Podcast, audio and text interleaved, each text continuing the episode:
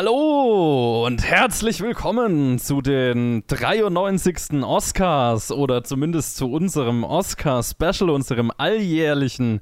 Ich bin der Johannes, der Einzige im Bunde, den die Oscars wirklich interessieren und mit dabei ist der Luke.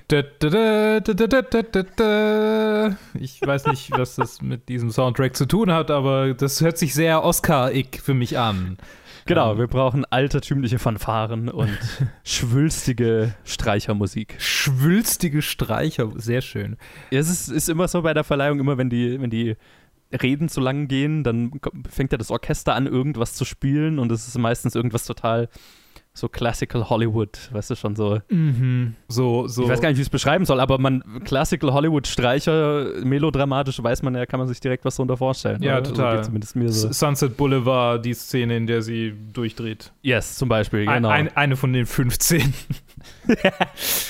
Ähm, ich freue mich auf den Film in der Top 250. Ja, er kommt bald. Ich freue mich schon. Ähm, ja, für, für diejenigen, die noch nicht so lange dabei sind, also wir machen das jedes Jahr oder ich mache das jedes Jahr und Luke erklärt sich jedes Jahr bereit, mir ähm, to indulge me, wie sagt man da auf Deutsch? Dir, dir zuzuhören oder dir, dir, dir, Ja. dir meine Zeit zu schenken. genau, genau. Dann deine Zeit dafür zur Verfügung zu stellen. Und oft, meistens kann ich ja auch äh, ein paar der anderen dazu überreden, einen Bogen, einen Oscar-Bogen auszufüllen.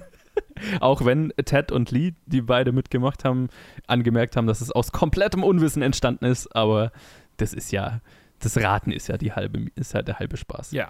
Und vor allem, wenn, wenn ich dafür, dass ich mich so viel damit beschäftige, jedes Mal nicht exorbitant besser dastehe als der Rest, ist halt, äh, ja, die Vorbereitung bringt auch nicht so viel. Also schon, aber bis zum gewissen Maß. Wir, wir, wir haben schon so ein bisschen, also wir könnten eigentlich auch mal sowas wie ein WM-Tippspiel draus machen, dass wir quasi einen Preis unter uns ausloben. Und jemand kriegt dann so eine mega peinliche äh, Pokalverleihung, wo dann so du daneben stehst und wenn du selbst es gewinnst, dann gibst du dir selbst die Hand und jemand steht im Hintergrund Ja, und lächelt. genau. So wie, wie dieses äh, Bild aus The Office, wo, äh, ähm, wie heißt er, der Charakter befördert wird. Der Main Den nie Guy. gesehen, aber ich kenne das Meme, also. Ja. Leute werden mich gerade hassen, dass ich seinen Namen vergessen habe. Michael Scott, genau, so heißt er, Michael Scott. Sure, ja. So. Mhm. Ja, also genau, äh, wie jedes Jahr nehme ich mir vor, oder nehme ich es mir raus, dass wir wirklich alle, alle Kategorien durchgehen, weil ich, weil ich halt finde, dass im Film-Oscar-Diskurs sich halt immer auf die großen fünf Kategorien oder so beschränkt wird. Aber auch in den anderen Kategorien verstecken sich sehenswerte Filme oder, keine Ahnung, Leute, die hart an ihrem Job gearbeitet haben und sich eine Nominierung verdient haben. Manchmal vielleicht auch nicht. Darüber reden wir ja dann. Und ich finde, die gehören erwähnt. Und ja, das, das, deswegen ist das mein, mein kleines Hobby jedes Jahr. Dieses Jahr war die Oscar-Saison extrem lang. Also ich meine, normal sind die Oscars ja im Februar. Dieses Jahr sind sie im, also Ende April. Also es kommt mir auch total komisch vor, dass wir jetzt drüber reden. Ich hatte das, also es fühlt sich fremd an. Mhm. Äh, es ist immer so irgendwie Anfang des Jahres, dann kommen die Oscar-Nominierungen, dann kommt die Oscar-Verleihung und dann geht das Filmjahr los. So, ne? Und irgendwie jetzt sind wir schon mittendrin, aber Ja, reden immer noch über die Filme von letztem Jahr, so gefühlt. Weird. total. Das ist die längste Oscarsaison aller Zeiten. Ja, vielleicht so ein paar äh, Facts. Es ist die 93. Oscarverleihung. Wir, wir nähern uns der 100. Mal schauen, was sie zur 100. machen. Dam, dam, da. In sieben Jahren dann. Ja, es sind interessante Filme nominiert. Tatsächlich war es, noch nie so einfach wie dieses Jahr, die nominierten Filme zu schauen. Weil ich mache es ja jedes Jahr, ich, also ich versuche ja jedes Jahr alle zu schauen und Mhm. das geht auch immer ganz gut. Aber meistens ist so einer dabei oder zwei, die, die du einfach nicht kriegst, ne? weil sie dann in Deutsch, in den USA gerade noch im Kino laufen. Das heißt, da streamen sie nirgendwo. Hier in Deutschland kommen sie meistens ja sowieso im Kino erst nach der Oscarverleihung raus. Also es ist einfach so unmöglich, die zu kriegen. Ich habe auch schon richtig weirden Scheiß gemacht, um an die Filme zu kommen. Ich habe vor ein paar Jahren war ein schwedischer Film für Best Hair and Make-up, glaube ich, nominiert. Border hieß der. Und der war nur auf dem schwedischen Streamingdienst auf einem Obskuren zu finden. Und ich habe über ein VPN mir ein fucking Konto auf diesem Kack-Streaming-Dienst gemacht, Wow, nur um diesen Film zu schauen. das ist Commitment. Die ganze Zeit mit Google Translate, damit ich verstehe, so halb verstehe, was ich da gerade ausfülle. Also das sind so die Längen, über, zu die, auf die ich mich einlasse, nur um, um, um dieses, dieses Oscar Death Race jedes Jahr zu vollenden. Und dieses Jahr war es halt einfach kein Aufwand. Tja, Ja, Also selbst der eine, also es ist eigentlich immer einer von den internationalen Filmen, der halt einfach nie, der nicht verfügbar ist bis nach den Oscars. Selbst der eine, wo ich gedacht habe, da wird so sein, eine Woche vor den Oscars oder anderthalb kam er auf dem amerikanischen Streaming-Markt raus. Und dann war ich fertig und dann habe Krass. ich mir gedacht, ja, das war fast langweilig. Ja, also äh, es, ist- es ist so einfach, dass sogar ich viele Filme gesehen habe. Also es sind nicht so viele unbekannte Namen hier äh, für mich auf dem auf der Sehr Liste. viele Streaming-Filme halt, ne? Ja. Also ähm, pandemiebedingt natürlich. Also das ist, das, das hat dem natürlich geholfen. Also ganz viel, was auch von Streamingdiensten äh, äh, ohne Frage produziert ist, aber ganz viel, was sie halt einfach gekauft haben oder an die verkauft wurde, weil es nicht im Kino laufen konnte. Ja, deswegen reden wir doch mal kurz über die ein paar Facts äh, dazu. Mank ist äh, der meistnominierte Film Mhm. mit zehn Nominierungen, was nicht überrascht, wie viel er gewinnen wird. Da können wir dann gleich drüber reden, weil meiste Nominierungen heißt nicht meiste Gewinne meistens Ja. oder oft. Auf dem nächsten Platz sind dann The Father, Judas and the Black Messiah, Minari, Nomadland, Sound of Metal und Trial of the Chicago Seven haben alle jeweils sechs Nominierungen. Ah, zwei davon habe ich gesehen. Ja, genau. Und danach kommt gleich Promising Young Woman mit fünf. Das sind so die meist nominierten Filme. Es gibt so ein paar Erst-Firsts in dieser Oscar-Nominierung. Es sind zum ersten Mal in der Geschichte der Academy Awards zwei Frauen gleichzeitig als Best Director nominiert.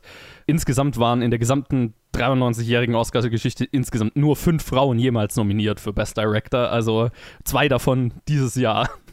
Es ist keine großartige Historie, aber cool dieses Jahr, auch wenn ich mir ganz gerne drei gewünscht hätte. Aber da können wir dann bei der Kategorie drüber reden. Mhm. Neun von den 20 Acting-Nominierungen sind People of Color, was äh, auch ungewöhnlich viel ist. Oder also Ja, gut, ich meine, ja, rückblickend auf jeden Fall. Ja. rückblickend auf jeden Fall, ähm, zeigt, dass der Diversifizierungsprozess in der Academy, den die die letzten Jahre unternommen hat, haben wir ja die letzten Jahre auch immer mal wieder drüber geredet, äh, Früchte zeigt. Äh, Riz Ahmed ist der erste muslimische Schauspieler, der für Best Lead Actor nominiert ist. Und Steven Yeun, der erste Asian American, der für Best für Lead Actor nominiert ist. Das ist schon, das ist schon heftig. Beides. ja, ne? würde ich, würde ich auch sagen. Aber ja, wir, wir bewegen uns. Mhm. Und ja, über die anderen so, so kleinen Sachen würde ich dann in den jeweiligen Kategorien reden. ja. Ich würde nicht lang drum rumreden. Lass uns doch anfangen. Ich würde mal sagen, also wer, wer den, wir gehen einfach diesen, den, den normalen Oscar, offiziellen Oscar-Ballot äh, durch.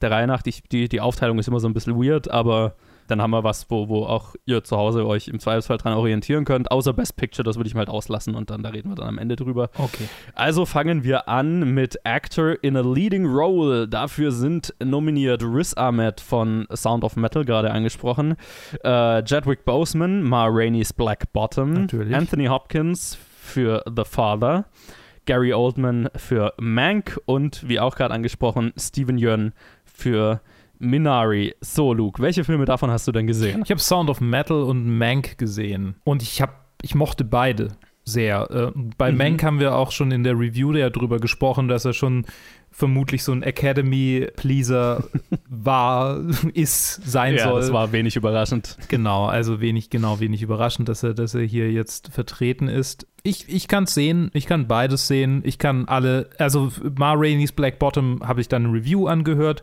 The Father habe ich tatsächlich keine Ahnung, was es ist und Minari, war, kann ich mich erinnern, dass du gesagt hast, dass der, dass der ganz große Chancen hat, da abzuräumen, aber vielleicht äh, täusche ich mich auch. Ja, vielleicht sage ich kurz was zu den Filmen, die man, glaube ich, noch nicht so kennt. Also Sound of Metal und Mank hatten wir reviewed, mal Rainey's Black Bottom hatte ich reviewed. The Father, der wird ja auch noch ein paar Mal auftauchen, ist ein Demenzdrama Hm. mit äh, Anthony Hopkins als äh, demenzkranker älterer Mann und äh, wie heißt sie? Olivia Colman, genau, als seine Ah. Tochter Ah ja. auch nominiert, dann äh, kommen wir gleich dazu. Äh, das Interessante an dem Film ist, es basiert auf einem Theaterstück und der, also der, der Autor des Theaterstücks hat selber adaptiert als Film.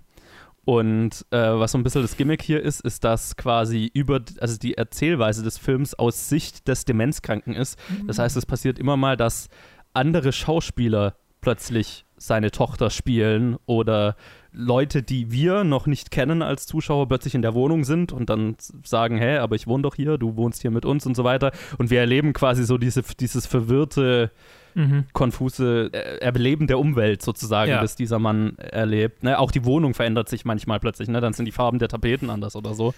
Und du erkennst sie selber nicht wieder und er erkennt sie natürlich auch nicht wieder. So wie Mother, aber gut. Ich mochte ja Mother, aber ja, ich mochte ist, Mother tatsächlich. auch. Ich weiß, das war ein Witz. ja, ja, nee, nee, ich weiß, was du meinst. Aber es ist tatsächlich, es ist tatsächlich sehr gut. Äh, Anthony Hopkins gibt auch eine, eine wirklich gute Performance. Und dann haben wir noch, genau, Minari, der kommt auch noch hier erst raus. Ähm, ein, ein Drama, ein über eine koreanische Einwandererfamilie in den USA, mhm. die sich entschließen, oder der, der Mann der Familie, gespielt von Steven Yeun, entschließt sich, dass sie quasi in, in Kalifornien, glaube ich, aufs Land ziehen und eine eigene Farm mit koreanischem Gemüse und so weiter an, äh, anfangen. Und dann ist es eigentlich so ein bisschen die Höhen und Tiefen, durch die diese Familie geht, während sie versucht, ihre eigene Version des American Dream zu leben inspiriert von der wahren Geschichte der Familie des Regisseurs. Ja, wirklich schönes, schönes Familiendrama. Was kurioserweise halt bei den Golden Globes als Best Foreign Language Film nominiert war, weil halt die Hauptsprache koreanisch ist, aber es ist halt so amerikanisch wie nochmal was, dieser Film von der Produktion und halt auch vom Inhalt. Das war ja so bei den Golden Globes so ganz konfus. Ja, so viel zu den Filmen, die man, glaube ich, hier noch nicht so kennt. Lee hat hier auf Anthony Hopkins getippt für The Father. Ted hat auf Chadwick Boseman für Ma Rainey's Black Bottom getippt. Luke, was würdest du denn sagen? Puh, also posthum auf Chadwick Boseman zu tippen, war ein kurzer Gedanke. Was natürlich eine, eine, eine sehr, also würde ich der Academy zutrauen, aber ich habe ich hab das Gefühl, dass Gary Oldman tatsächlich das holen wird. Mhm. Ich würde gerne Riz Ahmed diese, diese Nominierung, äh, die, die, diesen Oscar geben. Und ich bin hin ja. und her gerissen zwischen, will ich das hier gewinnen oder will ich einfach für das voten, was mein Herz sagt? Und ich glaube, ich werde es einfach so machen wie letztes Jahr und einfach sagen, okay, mein Herz sagt mir Riz Ahmed, also sage ich Riz Ahmed. Okay, ja, ist doch gut.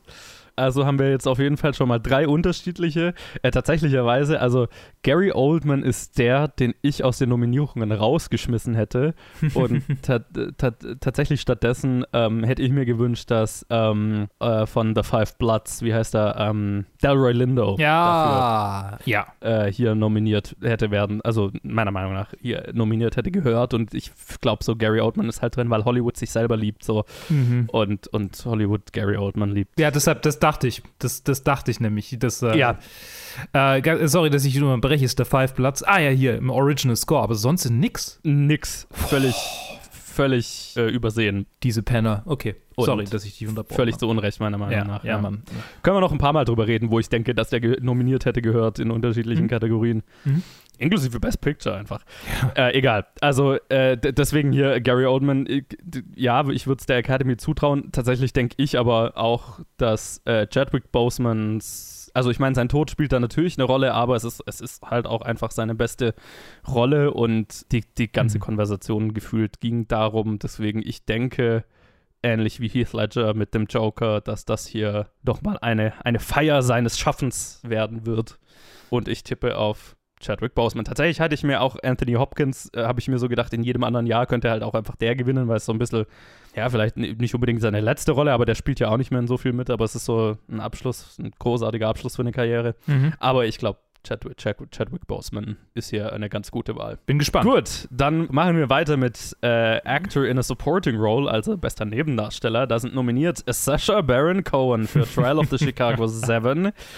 Daniel Kaluuya für Judas and the Black Messiah, Leslie Odom Jr. für One Night in Miami, Paul Racy, sehr geil, für Sound of Metal mhm. und Lakeith Stanfield ebenfalls für Judas and the Black Messiah. Hier auch wieder weird, ne? Die zwei Hauptdarsteller von Judas and the Black Messiah sind beide in Nebendarsteller nominiert und man fragt sich, wer ist denn bitte der Hauptdarsteller von Judas and the Black Messiah, wenn die zwei Hauptdarsteller in Nebendarsteller, in der Nebendarstellerkategorie nominiert sind. Kommt manchmal vor, das, dass das ein bisschen eine verwirrende Kategorie ist, aber. Ich frage mich das auch und äh, kannst du mir, äh, haben wir Judas and the Black Messiah in den Reviews mal gehabt, weil sonst können wir, glaube ich, über den Nein. Okay. Der ist noch nicht, der ist noch nicht raus. Habe ich auf HBO Max geschaut, als der auf dem amerikanischen Streamingdienst rauskam. Geht, erzählt die wahre Geschichte über äh, Chairman, wie hieß er denn? Fred? Nee. Uh, Fred Hampton. Fred Hampton, genau, doch, Chairman Fred, genau. Von der äh, Black Panther Party, also gespielt von Daniel Kaluuya, aber der ist nicht mal unbedingt der Hauptcharakter. Der Hauptcharakter ist Lakeith Stanfield, ein äh, Typ, der vom FBI bei der Black Panther Party äh, unter Fred Hampton eingeschleust wurde, um ihn zu Fall zu bringen und letztendlich zu seiner Assassination, zu seiner Hin also Mhm. er wurde dann in, bei einem Raid getötet, aber genau, also wa- was dazu geführt hat und so ein bisschen, ähm, ja, wie das FBI die Black Panther Party unter, unterwandert hat und so weiter. Genau, ich glaube, die anderen Filme kennt man hier ja. One Night in Miami haben wir besprochen. Und ja, Sound of Metal finde ich sehr geil, dass Paul Racy da einfach Ja. nominiert wurde. Ich glaube, wir hatten im Review drüber geredet. Ich hätte es nicht gedacht, weil es so ein bisschen ein Longshot war, aber ich finde es sehr cool. Ja, ich bin natürlich versucht, ihn hier zu picken. Aber Verständlicherweise.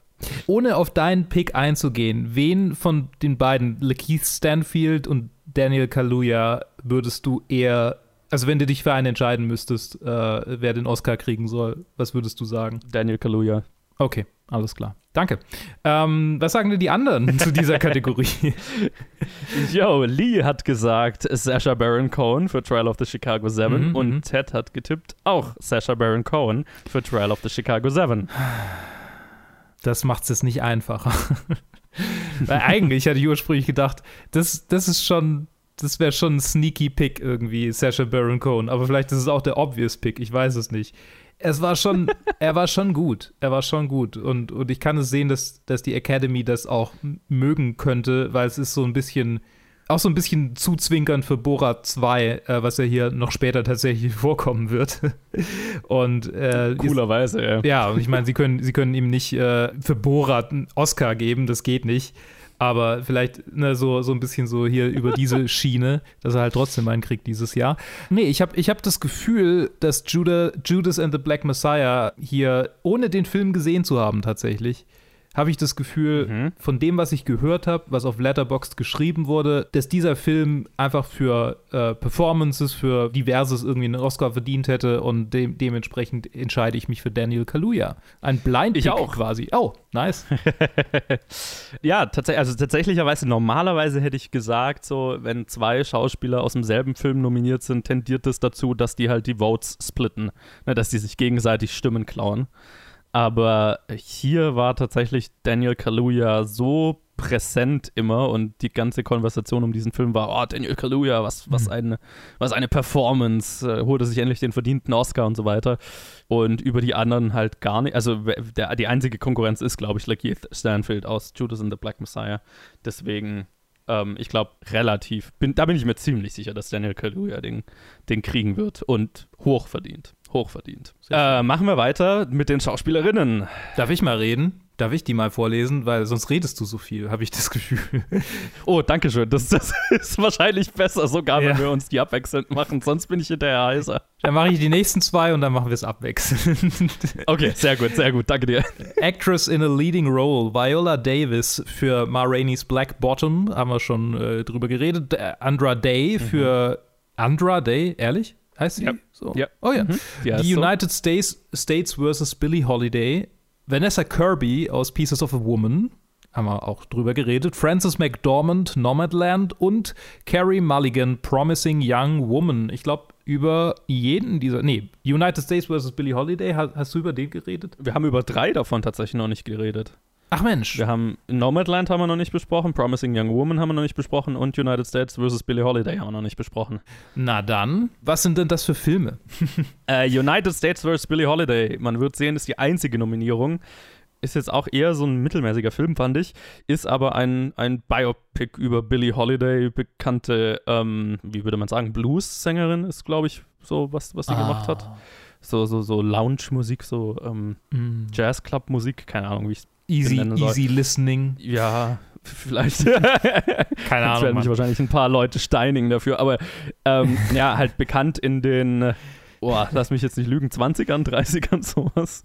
Und geht ganz viel darum, wie auch hier wieder das FBI, glaube ich, versucht hat, sie hinter Gitter zu bringen, weil sie einen Song geschrieben hat gegen die Lynchmorde in, in, in den Südstaaten. Ah, okay. Strange Fruit heißt der Song und es ist ein ziemlich heftiger Song. Äh, Der Okay. war in den USA auch teilweise verbannt eine Zeit lang und sie hat es gewagt, dieses Problem anzusprechen öffentlich und dafür wurde sie wegen ihren Drogenproblemen vom FBI getargetet. Das äh, ist, worum es in diesem Film geht. Andrew Day ist tatsächlich auch sehr gut in der Rolle. Dann ähm, Nomadland, Francis McDormand ist einer der Frontrunner dieses Jahr generell. der neue Film von Chloe Zhao, die den nächsten Marvel-Film machen wird oder der dieses Jahr rauskommen wird, The Eternals. Sehr interessanter Sprung von diesem Film zu einem Marvel-Blockbuster, aber sehr cool. Über eine Frau, die in einem Van lebt in den USA, weil sie also quasi unter der Armutsgrenze ist, Haus verloren hat und so weiter. Und ja, über, über, ist so ein bisschen, fühlt sich fast dokumentarisch an, weil sie, weil die Leute, die sie da trifft, sind echte Leute, also nicht, nicht professionelle Schauspieler, weil es da so eine ganze Nomadenkultur gibt in den USA, ne, die dann Ja. über den Sommer irgendwo hinfahren. Also sie arbeitet dann zum Beispiel über den, über den Wein, über Weihnachten in so einem Amazon Warehouse fürs Weihnachtsgeschäft. Und wenn die dann nicht mehr gebraucht werden, dann reisen sie halt irgendwo hin, wo sie dann wieder Arbeit haben oder leben können. Da habe ich tatsächlich ähm, zufällig dieses Jahr eine Geo oder letztes Jahr eine Geo-Reportage drüber gesehen, dass es quasi so zwei Parallelbewegungen gibt von diesen Nomaden. Und zwar einerseits die Leute, die halt quasi das machen, um zu überleben. Und dann gibt Mhm. es die mega Reichen, die so riesige Luxusliner Campingmobile, habe, Campingmobile haben und da äh, durch die durch dem Sommer hinterher reisen quasi. Ja, ja. ja genau. Da geht es hier so ein bisschen drum. Also jetzt eher um die, um die ärmere Bevölkerung, ja, die ja. das macht. Ja.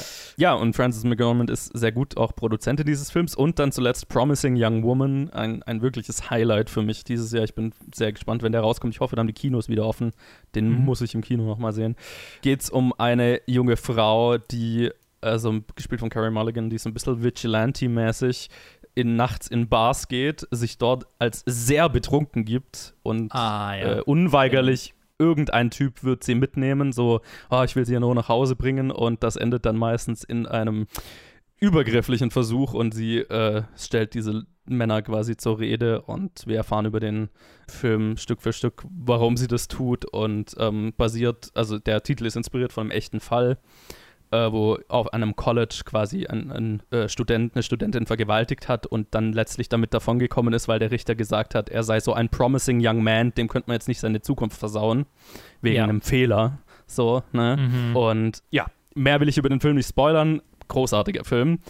Äh, das war tatsächlich für mich die schwerste Kategorie. Mit einer der schwersten Kategorien vorher zu Ich würde ja gerne, ich habe ja nur einen gesehen und Mhm. ich würde ja sehr gerne sagen Vanessa Kirby, weil ich meine, das ist halt so eine, so eine Once-in-a-Lifetime-Performance irgendwie, weil es halt so, eine, so ein ganzheitliches Schauspieler-Ding ist. Das ist quasi, Ja, ja. man kann über die Produktion sagen, was man will und dass Shia LaBeouf dabei ist und so, äh, alles ein bisschen iffy, aber ähm, es, ist, es ist ein Actress-Movie und, Und definitiv auch auf einen Oscar ausgelegt. definitiv. So, und vielleicht ist er zu offensichtlich auf einen Oscar ausgelegt. Mehr, Und von dem, was du- Äh, eventuell, ja. Von dem, was du erzählt hast, würde ich tatsächlich ähm, äh, Frances McDormand meine, meinen Tipp geben. Mhm. Guter Pick wahrscheinlich. Ähm, Lee hat auf Viola Davis für Ma Rainey's Black Bottom getippt und Ted auf auch auf Frances McDormand. Und das, hier ist der Grund, warum ich diese Kategorie so schwer finde. Weil wenn man so ein bisschen einen, äh, sich damit beschäftigen will und einen sichereren Tipp haben will, dann guckt man sich am besten die Gilden Awards an jedes Jahr. Ne, wo geben die äh, einzelnen Gilden ihre, ihre Stimmen hin. Das heißt, das ist nicht unbedingt ein, ein, ein übertragbar auf die Oscars. Da gibt es auch Mhm. Statistiken dazu, wie oft jetzt der Act, äh, SAG äh, Award Schauspielgewinner auch den Oscar dafür kriegt. Das gar nicht so oft, aber ähm, es ist so ein Anhaltspunkt, wohin die Stimmung tendiert. So, jetzt ist es dieses Jahr so, dass Nomadland ist der über ge generelle Oscar-Favorit, äh, so auch für Best Picture und so weiter. Promising Young Woman ist so ein Upstart-Hit, vor allem über die Performance und über die Regisseurin wird ein Haufen geredet. Und dann hat aber den SAG Award Viola Davis für Ma Rainey's Black Bottom gewonnen. Aha. Und zwischen diesen drei war ich einfach, weil ich glaube, Vanessa Kirby und Andra Day haben keine Chance. Zwischen diesen drei war ich einfach, keine Ahnung. Ich, irgendwann musste ich mich halt festlegen. Und deswegen habe ich mich letztendlich auf Carrie Mulligan festgelegt. Oh. Aber es ist totales Bauchgefühl und echt so zwischen diesen drei gerade genannten Frauen einfach, ja, würde es mich nicht wundern, wenn es irgendein, also je- jede davon kriegt so, ne? Okay. Nice.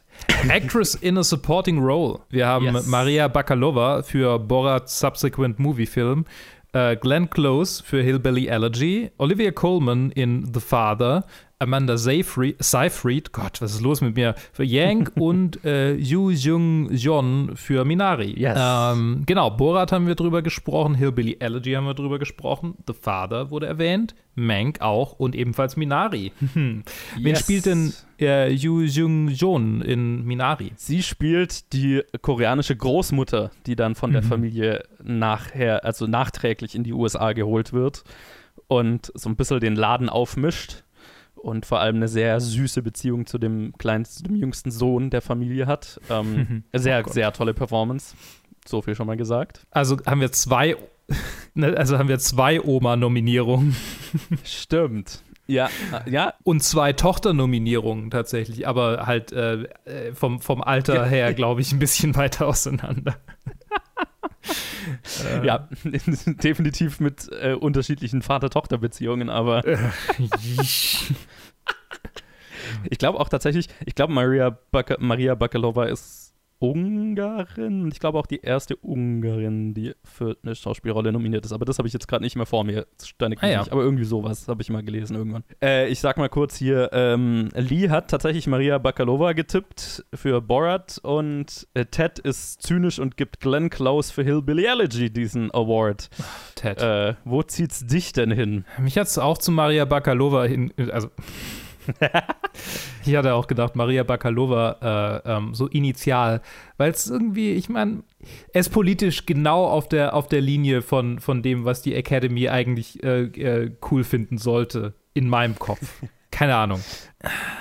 Es ist schwierig für mich zu sagen. Mich zieht es tatsächlich zu, ja, Amanda, Sey Amanda Seyfried. Okay. Ich weiß nicht warum. Ich habe irgendwie das, ich, ich, ich pick sie jetzt. Ja, das ist auch wahrscheinlich, also kein, kein unsicherer Pick, sage ich mal. Wie gesagt, Mank ist ja eh so, also vor, vor einem, als die Nominierungen rauskamen, vor einem Monat oder so, war ich sehr davon überzeugt, weil Mank so viele Nominierungen abkassiert hat, dass Mank einfach sehr viel auch gewinnen wird und war da schon so ein bisschen, äh, Academy being the Academy. Äh.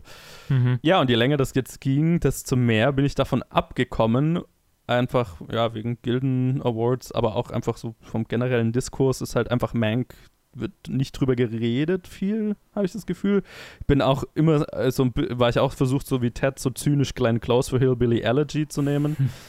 Einfach weil Glenn Close ist dafür bekannt, dass sie sau viele Nominierungen hat, noch nie einen Oscar gewonnen hat, so, ne, ja, wird Ja. es dieses Jahr gewinnen. Und dann hat Yoo Jung-yun den SAG Award gewonnen und die war eigentlich so mein Pick davor, wo ich gesagt habe, die will ich, dass sie gewinnt. Ja, Und jetzt traue ich mich sogar zu sagen, dass sie ihn gewinnt. sehr schön. könnte ein Longshot sein, könnte ein Longshot sein, aber ich, okay. ich tippe drauf und es wäre sehr cool, weil einfach auch wie sie ihren Sack, ihren Sack-Gewinn drüber geredet hat, war halt so total, ja cool, äh, ist ein Award, ich habe ihn gewonnen. Yay, danke, tschüss. Das war so, Bye. Sie war sehr, es war, so, es war ihr irgendwie egal und es war sehr äh, entwaffnend. Es war sehr schön. Mein, was, was, was soll noch, äh, was soll sie noch schocken? Ja, ja, total. Also ich habe das schon so lange gemacht und jetzt gibt mir dafür jemand eine Statue. Cool. Me- Meine Enkel werden sie garantiert kaputt machen. Ja, genau. genau. Oma bringt ein witziges Spielzeug mit einem. Machen wir weiter mit Best Animated Feature Film, bester Animationsfilm. Da sind nominiert Onward, der Pixar-Film, hatten wir, oder hatte ich, glaube ich, reviewed. Over Mhm. the Moon, ein Netflix-Animationsfilm, den hatten wir nicht reviewed. Äh, A Shaun the Sheep Movie, Farmageddon. Ich glaube auf Yes. Deutsch dieser A Shaun das Schaf UFO-Alarm. Ach, diese. Dann, ja, genau, Soul, der Pixar-Film, den wir reviewed hatten, und Wolfwalkers, ein Apple TV Plus-Film, den ich ja vor kurzem reviewed hatte. Genau, Shaun das Schaf, ich meine, jeder kennt Shaun das Schaf. In diesem Shaun das Schaf-Film kommt ein Alien auf die Farm und es ist so ein bisschen E.T., macht auch die ganze Zeit Anspielung auf E.T. und die die Schafe helfen dem Alien zu seinem Raumschiff zurückzukommen. Süß. Es ist süß, genau. Ist Ja. nett. Und äh, Over the Moon ist ein äh, Netflix-Animationsfilm, finde ich ein bisschen schade, dass wir ihn nicht reviewed haben letztendlich dann. Ist ein Hm. bisschen unterm Radar gewesen. Über eine junge äh, Frau, äh, ein junges Mädchen, das die ihre Mutter verliert.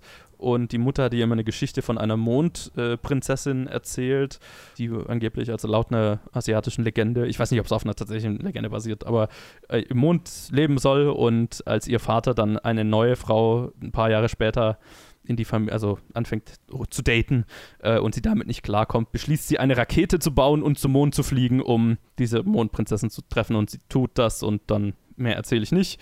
Äh, aber auch ein süßer Film. Ist, kann, glaube ich, nicht mit den anderen unbedingt mithalten, aber süßer Film. Lee hat getippt Soul, den Pixar-Film. Ted hat getippt Soul, den Pixar-Film. Luke, was tippst du? Ich sag Soul, der Pixar-Film. Ja, ich glaube, es gibt keine Welt, in der das nicht gewinnt, tatsächlich. Es ist so also, traurig. es ist so traurig. Und ich würde so gern Wolfwalker sagen, von dem, was du erzählt hast. Und ich, ich ärgere mich auch echt, ihn ja. noch nicht gesehen zu haben, aber ich habe einfach nicht die Zeit dafür. Ja, ich, ich, also Wolfwalker hätte, glaube ich, schon so einen Outside-Shot, aber nee. Mhm. Weil einfach, äh, es ist, es ist Pixar. Äh, und äh, ich meine, ich war jetzt, ich war, ich mochte Soul auch sehr, aber war jetzt nicht so high auf den Film wie, wie die meisten, aber ähm, er ist auch einfach sehr, sehr, sehr gut angekommen generell. Und wenn das Pixar tut, dann gewinnen sie auch einen Oscar dafür. Mhm. Ich wollte wollt übrigens noch kurz zwei Berichtigungen ähm, ein, einstreuen lassen, bevor da jetzt Leute vor ihren Computern oder, oder an ihren Geräten sitzen und denken, oh, nie, ihr habt keine Ahnung. Billie Holiday war Ende der 40er bereits verstorben und äh, die Anklage gegen sie war Mitte der 30er. Also right. weder Dann 20er, am Anfang, ja, lagst du eigentlich richtig, genau. Am Anfang war ich gar nicht so verkehrt, oh Gott. Ja, macht doch nichts. Und ähm, Maria Bakalova ist aus Bulgarien. Bulgarien. Entschuldigung, ja. alle osteuropäischen Freunde. Ostblock halt, ne? das, das war, das war mit sehr viel, das, das war nicht ernst gemeint. Ich, mea culpa. Ja. Ich habe ich hab mich über die Menschen, okay, es, es ist wahrscheinlich keine Rechtfertigung, so einen Witz zu machen. Cinematography. Judas and the genau. Black Messiah ist nominiert für Cinematography. Mank natürlich auch. News of the World auch. Mhm. Äh, Nomadland, mhm. Nomad, Nomadland und The Trial of the Chicago Seven. Puh, schwierig. Ähm, ich habe keine Ahnung, ich habe tatsächlich keine Ahnung. Also ich kann mir es bei den letzten vier vorstellen, aber bei Judas and the Black Messiah ist die. Sie sind alle gut. okay. Ich würde alle Mank gut sagen. Ich glaube, ich sag Mank einfach. Obwohl.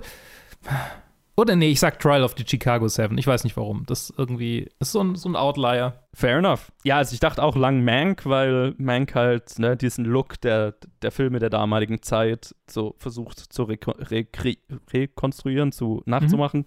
und da ja sehr erfolgreich drin, äh, auch drin ist, diesen Look zu capturen, wäre auch mein Tipp gewesen, wenn nicht Nomadland in den einfach letzten Wochen und Monaten so in aller Munde gewesen wäre und das jetzt auf hier in dem Fall basierend auf nichts anderes außer der Pop Popularität des Films tippe ich hier auf Nomadland. Oft geht auch so ein Best Picture Gewinn oder ein Best Director Gewinn mit so einem Cinematography Gewinn einher, auch nicht immer, aber ja, ist hier mehr Bauchgefühl als Fakten. Weil ich würde es Mank auch total zutrauen, den anderen, ja, ja, was haben die anderen gesagt? Ah ja, genau. Äh, Lee stimmt dir zu mit Trial of the Chicago 7 und Ted macht den Academy-Pick mit Mank. Ah ja, 50-50. Sehr schön. Na, ich mache ja Nomadland, also. Achso, Entschuldigung. Aber Ach zumindest, Gott, also ihr, ihr ja. seid auf jeden Fall in der Überzahl mit Chicago 7. Du hattest so lange über Mank geredet, dass ich schon abgespeichert habe, dass du Mank pickst. ja, I get it, I get it. Uh. Costume Design, Kostümbild Yay. ist äh, nominiert. Das obligatorische Kostümdrama, der letzte Film, den ich so richtig vor der Pandemie im Kino gesehen habe, Emma. Oh boy. Ja. Dann äh, Ma Rainey's Black Bottom, Mank natürlich, Mulan und Pin Pinocchio. Pinocchio. Wollen wir über Pinocchio reden? Ja, ein, ein neuer italienischer, eine neue italienische Pinocchio-Verfilmung. Mit, mit äh, ich weiß, wie du meinst. Warum fällt mir der Name nicht ein? Ähm, ich will die ganze Zeit Federico Fellini sagen, als der Filmemacher. Ähm, Giuseppe Verdi? Nee, nee, nee, das war der Komponist. Fuck, wie heißt er denn? Ich muss es kurz nachschauen. Alter. Ah, Schmeiß mir einfach italienische Namen um uns. Ey. Roberto Benini. Benini. Roberto Benini. Es tut mir so leid. Genau, äh, Roberto Benini in dem Film, aber es ist nicht der Pinocchio-Film mit Roberto Benini. Weil er hat ja auch noch einen eigenen Pinocchio-Film gemacht. Einen total weirden, abgefahrenen. Genau. Ich, ja. Hier, also damals hat er Pinocchio gespielt als viel zu alter Mann. Jetzt spielt er Geppetto.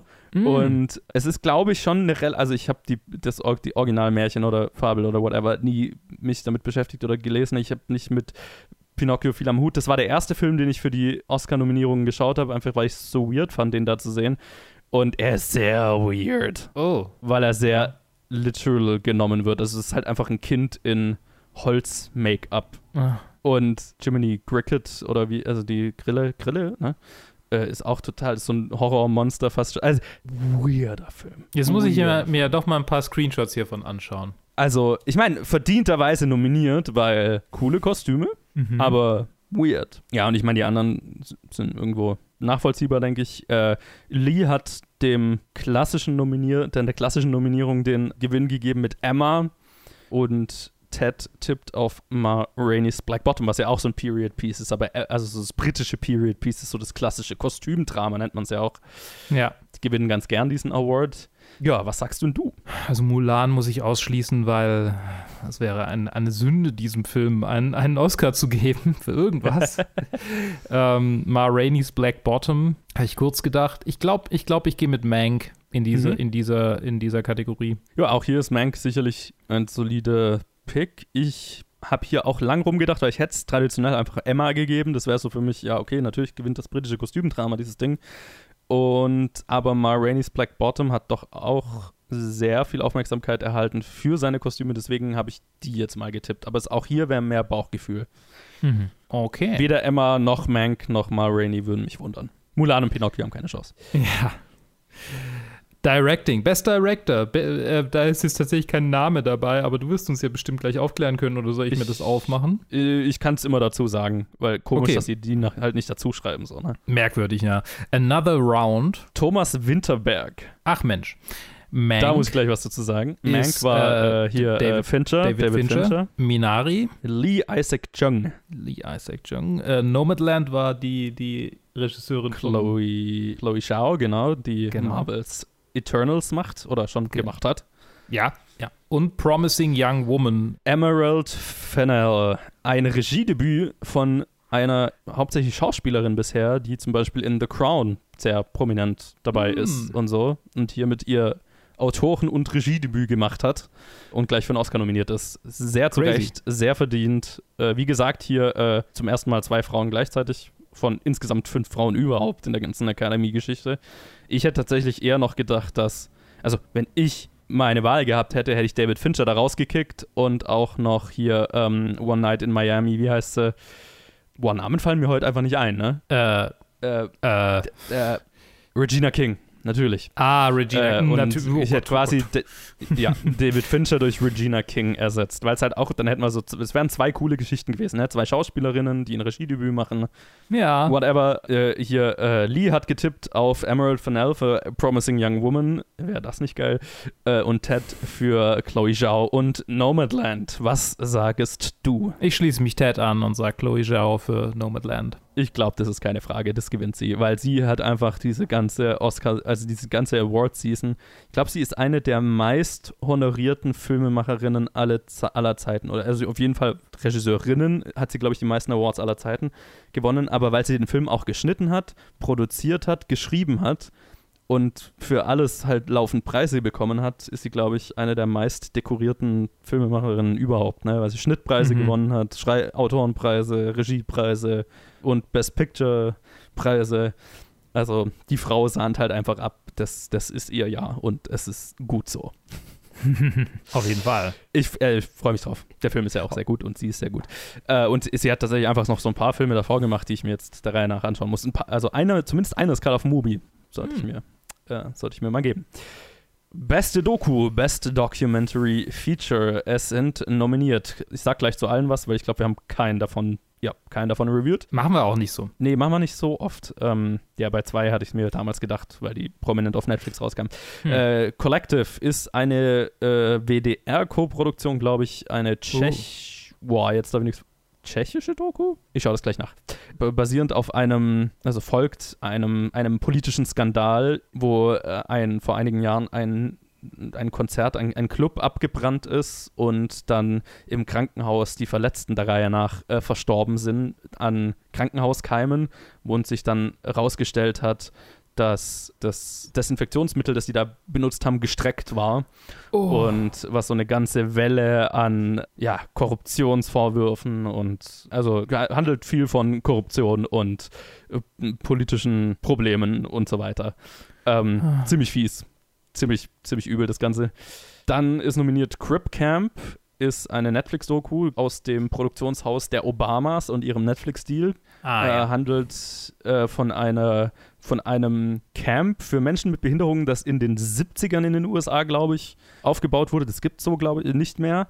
Aber war quasi so ein Ort, wo äh, Menschen mit unter, ganz unterschiedlichen äh, körperlichen oder geistigen äh, Behinderungen einfach sie selbst sein konnten, Freunde finden konnten und so weiter. Und aus diesem Camp sind dann politische Bewegungen entstanden, die hm. für mehr Barrierefreiheit in den USA gesorgt haben und so weiter. Und Kämpfe, die bis heute anhalten. Und ähm, ja, Leute, die damals dabei waren und heute noch aktiv sind, ist so ein bisschen A, Retroperspektive über dieses Camp und was für ein besonderer Ort es war, aber gleichzeitig auch, was es an politischer, politischem Aktivismus hervorgebracht hat. Auch ganz cool. Dann The Mole Agent, eine chilenische Doku, die sehr süß ist.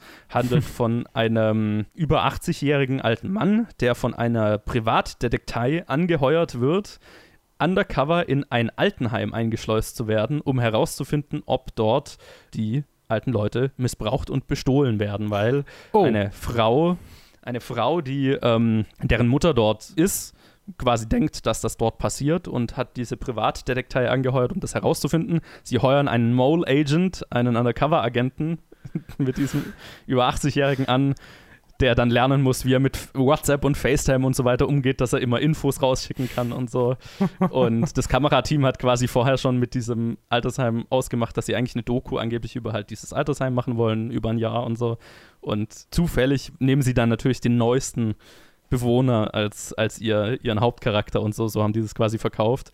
Und was so ein bisschen als so, uh, spannende, die inszenieren das auch ganz cool, so noir-mäßig.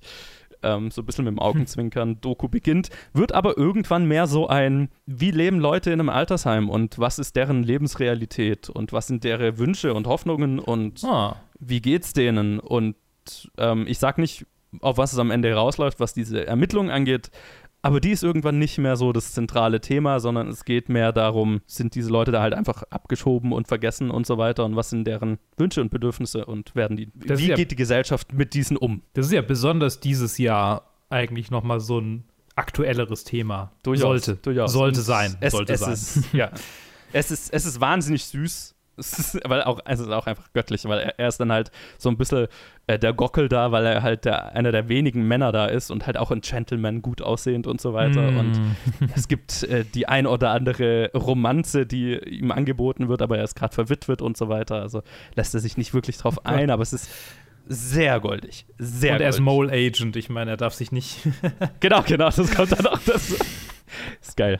Äh, kann ich sehr empfehlen, wenn die dann mal hier irgendwo verfügbar sein wird. In, auf dem US-Streaming-Markt kann man sie auf, einfach auf Hulu schauen. Äh, dann ist nominiert My Octopus Teacher, das ist eine Netflix-Doku, die kann man einfach auf Netflix schauen. Die ist faszinierend, weil es einfach nur die Story ist von einem Wissenschaftler, er, oder ich glaube, der ist einfach nur Hobbytaucher, wenn ich mich jetzt recht erinnere. Ein Typ, ja. Einfach ein Dude, der sich entschieden hat, yo, ich habe in Südafrika, da wo ich wohne, hier so ein ganz besonderes Riff vor mir, da, da ist so ein, so, ein, so ein Algenwald sozusagen und halt eine besondere Stelle und da ist allerlei wildes Leben und ich tauche da jetzt einfach. Und der sich dann über eine Zeit mit einem Oktopus, mit einer Oktopusdame anfreundet, die dort lebt. Und dann erlebst du halt einfach, wie dieses Tier, also wie hochintelligent dieses Tier ist, wie emotional, also fähig zu emotionaler Bindung dieses Tier ist also wie die beiden sich annähern und dann eine Freundschaft schließen und wie dann er sich Sorgen um den Oktopus macht, weil da Haie sind und vielleicht wird sie ja mal angegriffen und so. Und that's it. Aber es ist total faszinierend. ähm, es ist äh, tatsächlich habe ich den Film nicht gesehen, aber ich habe ein Video mhm. über diesen Film gesehen von Maggie May Fish, kann ich übrigens sehr empfehlen, ihren YouTube-Kanal. Kann ich, kann ich auch empfehlen, ja. Comedian und, und Autorin und so. Die mochte die überhaupt nicht, weil ich meine, ich kann es ist quasi verstehen kann. ein weißer Mann, der in eine Sphäre eindringt, eindringt und ein Wesen stört, das halt offensichtlich nicht von ihm gestört werden will. Und seine Reaktion darauf, dass dieses Wesen nicht von ihm gestört werden will, ist, dass er weitermacht damit. sure. Ja, sure. Ich mein, kann, ich, ja. kann ich sehen. Kann ich sehen. Und ja, die Doku ist so ein bisschen sehr sentimental, was das auch angeht. Ne? Also es ist wirklich nur diese Story und das wird natürlich auch emotional sehr aufgebauscht dann, Mhm. weil er im Prinzip, also ein Oktopus lebt ja nur zwei Jahre. Also der erlebt dieses Leben Ja. dieses Tieres mit bis zum Ende. Und es Mhm. ist sehr emotional und der ist da sehr emotional dabei, aber es ist halt nur dieser Typ. Ne? Also wir Ja. haben da keine anderen Stimmen drin, keine Experten, nix. Äh, es ist total faszinierend zu sehen, wie da so ein Bonding entsteht. Und er redet dann auch immer drüber, so, naja, er will da ja auch nicht eingreifen, wenn da irgendwas passiert, ne, wo dann die Haie das, den Oktopus suchen. Er greift schon so ein bisschen ein, deswegen, ich kann das sehen, Mhm. dass es, und ich, also ich war auch so ein bisschen hin und her gerissen, einfach weil es so vom Filmemachen her sich ein bisschen manipulativ anfühlt, wie auf die Emotionsdrüse hier gedrückt wird. So rein von meinem eigenen Verständnis, wie ich Dokus gerne mache. Das war mir ein bisschen too much. Es ist sehr amerikanisch, was das angeht. Mhm. Aber ich kann auch nicht lügen, es ist effektiv. Also Okay. deswegen kann ich, kann ich schon empfehlen. Und dann die letzte ist Time. Das ist eine Amazon Prime Doku, kann man auf Amazon einfach schauen. Die ist relativ faszinierend, weil sie äh, so ein bisschen einfach nur Home-Video, Home-Movie-Footage ist.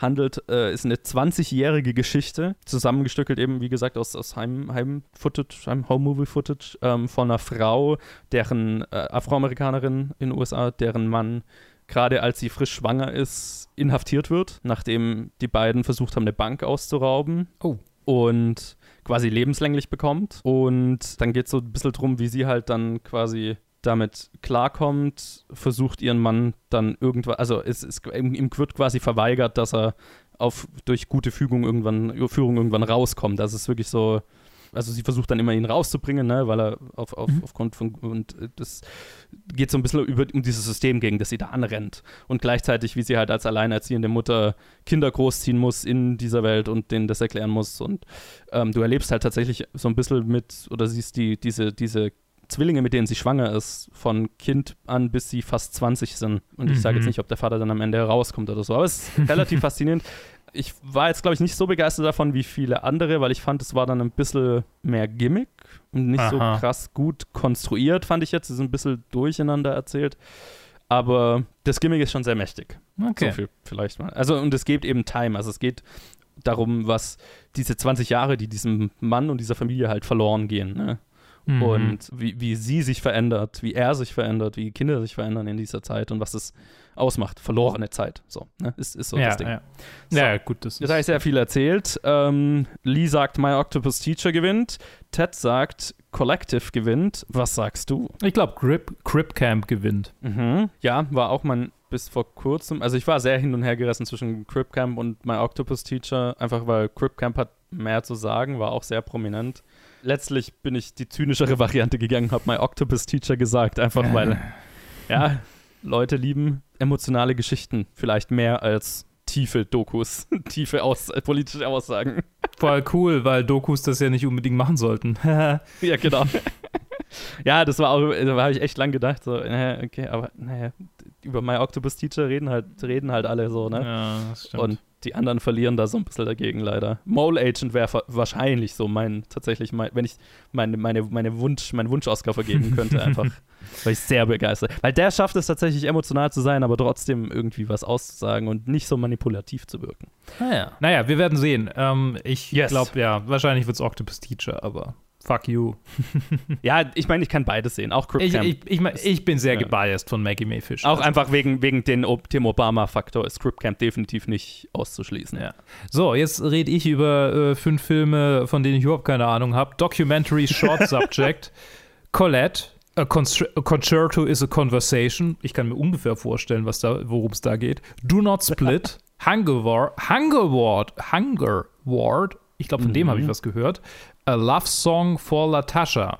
Diese sind nominiert. Jo, ich versuche mich ein bisschen kürzer zu halten als bei den langen Dokus, aber hier ist, worum es in den allen geht. Wie immer sind die Do Kurzdokus oder viele der immer die Kurzfilme sind fast immer die härtesten zu schauen, weil es sind Mhm. meistens einfach richtig heftige Themen auf kurze Zeit konzentriert. Colette ist, hat mich richtig gekillt. Ähm, da geht es um, also die, die Frau, auf, um die es da geht, war eine äh, Kämpferin in der Resistance während dem Zweiten Weltkrieg.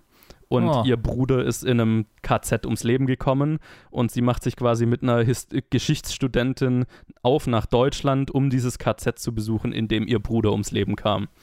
Und es geht ganz viel um Aufarbeitung von Geschichte und krass emotional und also ja, hef heftiger, heftiger Film. Mhm. Wahnsinnig emotional. Äh, A Concerto is a Conversation handelt von einem äh, Komponisten, einem jungen afroamerikanischen Musiker, der sich so ein bisschen ist ein Gespräch mit seinem Großvater und er hat da quasi dann darauf ein Concerto geschrieben, komponiert und geht so ein bisschen um die, die Familiengeschichte sein, äh, ne, seines Großvaters, der mal nach Kalifornien kam, um da ein eigenes Business aufzumachen und oder ich glaube drin gearbeitet hat und dann was quasi er gearbeitet hat, dass seine seine Eltern und dann die Generation des Musikers ein besseres Leben haben konnten und ja, so ein bisschen musikalische Aufarbeitung dieser Familiengeschichte. Ein bisschen weird, weil er halt einer der Komponisten von Green Book ist und das ist oh. halt so ein Ding, aber ja, ganz nett. Äh, dann Do Not Split ist wahrscheinlich der politischste Film, geht um Hongkong, ah. verfolgt einfach nur aus Sicht der Demonstranten den Struggle in Hongkong. That's, that's it. Auch sehr mächtig. Hunger Ward ist mit Abstand das heftigste, was ich in dem ganzen Oscar-Ding bisher gesehen habe, weil da geht es um. Moment. Den, Essstörung? Nein, oh. Krieg in Jemen. Oh, fuck. Und verhungernde Kinder. Oh, scheiße. Holy shit. Ja. Oh. Ja. Das, ich glaube, diese, diese, diese, diese, dieser Wortabtausch, äh, äh, äh, Worttausch äh, könnte man äh, First World Problems nennen, das, ohne jetzt Essstörungen bei weitem nicht kleinreden nee, zu wollen. Aber nee, holy aber, shit. Okay. Ja, geht um zwei Krankenhäuser im Jemen, die verhungernde Kinder behandeln. Jesus. Und also du siehst Kinder vor laufender Kamera sterben. Es ist, das ist richtig heftig. Und halt auch einfach, na, wie, was macht der Krieg mit der Zivilbevölkerung und fuck, fuck me. Das, also, kann ich, also sollte man gesehen haben, finde ich. Aber der Film ist definitiv auf der Schiene. Wir, wir finden, du musst damit konfrontiert werden, dass du es fühlen kannst, so, ne? Mhm. Und das kann man exploitative nennen. Ich finde es nicht. Ich bin da schon bei, was Dokus angeht, immer auf der Schiene. Zeigst, damit es auch den Impact hat. Aber ich meine, das zeigt halt so, also das Schlimmste, also ein paar der schlimmsten Dinge, die ich mir vorstellen kann, so, ne? Ja. Ähm, also ja, richtig, richtig übel. Aber also wahnsinnig gut, aber richtig übel. Komischerweise von MTV produziert, aber cool. Ich, was machen die eigentlich gerade? Scheinbar das gute Dokus. Anscheinend. Ja. Vielleicht sind sie das neue Wise, nachdem Wise ist eher so ne, nicht mehr so cool ist. Mhm. Ja, wäre cool. Also, das, wenn sie dafür ihr Geld ausgeben, Hut ab. Toll. Ja. Und der letzte, A Love Song for Latasha, ist eine, ja, ist, ist quasi, ist das, ist die Filmemacherin, oder ich, ich weiß gar nicht, ob sie auch die Filmemacherin ist, aber auf jeden Fall die Protagonistin, reflektiert und erzählt ein bisschen poetisch in diesem Film eben einen ein Brief an eine verstorbene Freundin, die in den 90ern in den USA in einem Lad Einkaufsladen erschossen wurde von der Ladenbesitzerin, weil die glaubt, sie hätte gestohlen und halt einfach eine Waffe gezogen hat und das Kind erschossen hat. Holy shit. Und ja, ihre Freundin quasi 20 oder 30 Jahre später, ja, 30 Jahre später oder so, reflektiert darüber, über das Problem mit sozialer Ungleichheit und Waffen generell in den USA und ja, sehr poetisch, sehr auch abstrakt, was das angeht natürlich, aber auch sehr emotional. Ist auf Netflix, kann man einfach anschauen. Ja. So, äh, Netflix, äh, äh, Netflix, was? Lee äh, gibt dem heftigsten Film mit Hunger Award den Award und äh, Ted ist bei dem am wenigsten heftigsten. A Concerto is a Conversation. Luke, wo bist denn du? Ich glaube, ich gehe in die Mitte und ich sag, ähm, ich, ich bin hin und her gerissen zwischen A Love Song for Latasha und Colette und ich glaube, ich nehme Colette. Ja, also ich war auch, das war genau mein Gedanke, ich war auch zwischen den beiden hin und her gerissen. Ähm, weil so Hunger Award, die Academy tendiert dann doch dann zu, nicht dem heftigsten Film jedes Jahr den, den Award zu geben, mhm. sondern schon irgendwas, was noch irgendwo Hoffnung dabei hat, ne? Dachte ich mir auch, dachte ich mir auch. Weder das eine noch das andere. Ja, genau. Ja, ja. Äh, Colette wäre mein Pick, also wär, würde ich es geben, einfach weil es aber dann ein amerikanisches Thema ist und der Academy größtenteils amerikanisch ist, habe ich es jetzt halt A Love Song for Latasha gegeben. Colette wäre so mein Pick, wenn nicht The Hunger Award, aber The Hunger Award ist so schwierig, da eine Meinung zu, zu haben, einfach weil es, mhm. ja wie gerade beschrieben. Ja, wenn man Hunger World irgendwann schauen kann, kann man vielleicht schon irgendwann schauen. Ich habe ich hab den auf Join geschaut. Das ist den, den Streamingdienst gibt es, glaube ich, auch in, gibt's ja auch in Deutschland, aber ja. ich musste den US-VPN anmachen dafür. Also kann sein, dass der auch hierzulande dann irgendwann auf diesem Streamingdienst landen wird. Ah, okay. Gut, Deine Kategorie? Film Editing, meine Kategorie und auch eine der schwierigsten dieses Jahr fand ich. Uh, The Father ist nominiert, Nomadland, Promising Young Woman, Sound of Metal und The Trial of the Chicago Seven. Wir haben über alle schon geredet. Ja, es gibt ein paar, wo das, wo der, es ist tendiert ja dazu, immer an den Film zu gehen oder oft an den Film zu gehen, wo der Schnitt merklich ist, wo der Mhm. Schnitt prominent ist, auch wenn das nicht unbedingt ausschlaggebend für guten Schnitt ist, aber das ist die Tendenz und ich war da ein bisschen hin und her gerissen, aber da sage ich gleich was dazu. Lee sagt Promising Young Woman, kriegt das, Ted pickt äh, Sound of Metal. Was sagst du? Ich habe gerade gedacht, sollte ich Sound of Metal hier schon nehmen, aber das, was ich meine, was, was definitiv nominierenswert ist oder was, was Oscar gewinnenswert ist, wäre Sound tatsächlich. ähm, und ich glaube, das Editing schließlich da. i- Er hat offensichtliches Editing, meine ich mich zu erinnern. Hatte Trial of the Chicago 7 übrigens auch und deshalb nehme ich den. So, zack, zack. Ich nämlich auch. äh, da habe ich tatsächlich gewartet, bis die American äh, Society of American, nee, wie heißen sie? ACE, American Cinema Editors, also die Editoren-Gilde in den USA, die haben jetzt am Sonntag ihren Award vergeben. Und ich war so hin und her gerissen zwischen Sound of Metal und Trial of the Chi- Chicago, Chicago 7, dass ich gewartet habe, was die machen. Und die haben es Trial of the Chicago 7 gegeben. Und deswegen gebe ich den an Trial of the Chicago 7. Sound of Metal wäre meine zweite Wahl, einfach auch weil Musik und ne, alles, was mit Musik zu tun hat, hat oft sehr offensichtliches Editing. Äh, Whiplash damals kommt äh, mir da immer in Erinnerung, was ja ein Gewinner war. Aber Trial of the Chicago 7 auch deswegen, weil das Editing hier wegen der verworrenen Erzählweise oder halt nicht äh, linearen Erzählweise sehr prominent ist. Äh, und ich habe, glaube ich, Mhm. auch im Review damals gesagt, das ist schon auch eine Kunst, dass das funktioniert. Ja. Also das ist gerade eine, Schnitt, eine Schnittkunst. Es ist wirklich, also Ja. kein anderes Gewerk ist da so verantwortlich wie der Schnitt, dass Ja. das, die, die Erzählweise funktioniert, so wie sie tut. Deswegen, ja, wäre auch definitiv verdient. Ist übrigens witzig, dass. Ah, nee, doch, ich wollte gerade sagen, dass, dass Aaron Sorkin gar nicht nominiert ist, aber doch ist er. Ja, Okay. Warte mal, das Screenplay war auch von ihm, oder? Nee. Ah ja, Aber genau, das Screenplay ist von ihm, ja, genau, ja, ja doch. Ja. Er ist ja Regisseur. Regie, Regie ist er nicht, genau, Regie ist er nicht nominiert, aber Screenplay ist nominiert, ja. Ja, ich meine, Regie war er so. Okay, ähm, International Feature Film, Another Round. Hatten wir gerade schon den, den Regisseur, äh, da hatten wir kurz über den Film, glaube ich, oder hatten wir den? Ja, Better Days. Nee, stimmt, hat, hatten wir gar nicht drüber geredet, aber sage ich gleich, worum es da geht. Okay, alles klar. Wer Diejenigen, die sich, gerade gewundert hat. genau, die sich gerade gefragt haben, werden gleich äh, äh, beglückt. zur Hölle ist das Ähm, denn? Ja. Wahrscheinlich habt ihr parallel einfach nachgeguckt. Äh, Collective, äh, äh, The Man Who Sold His Skin und Quo Vadis Aida.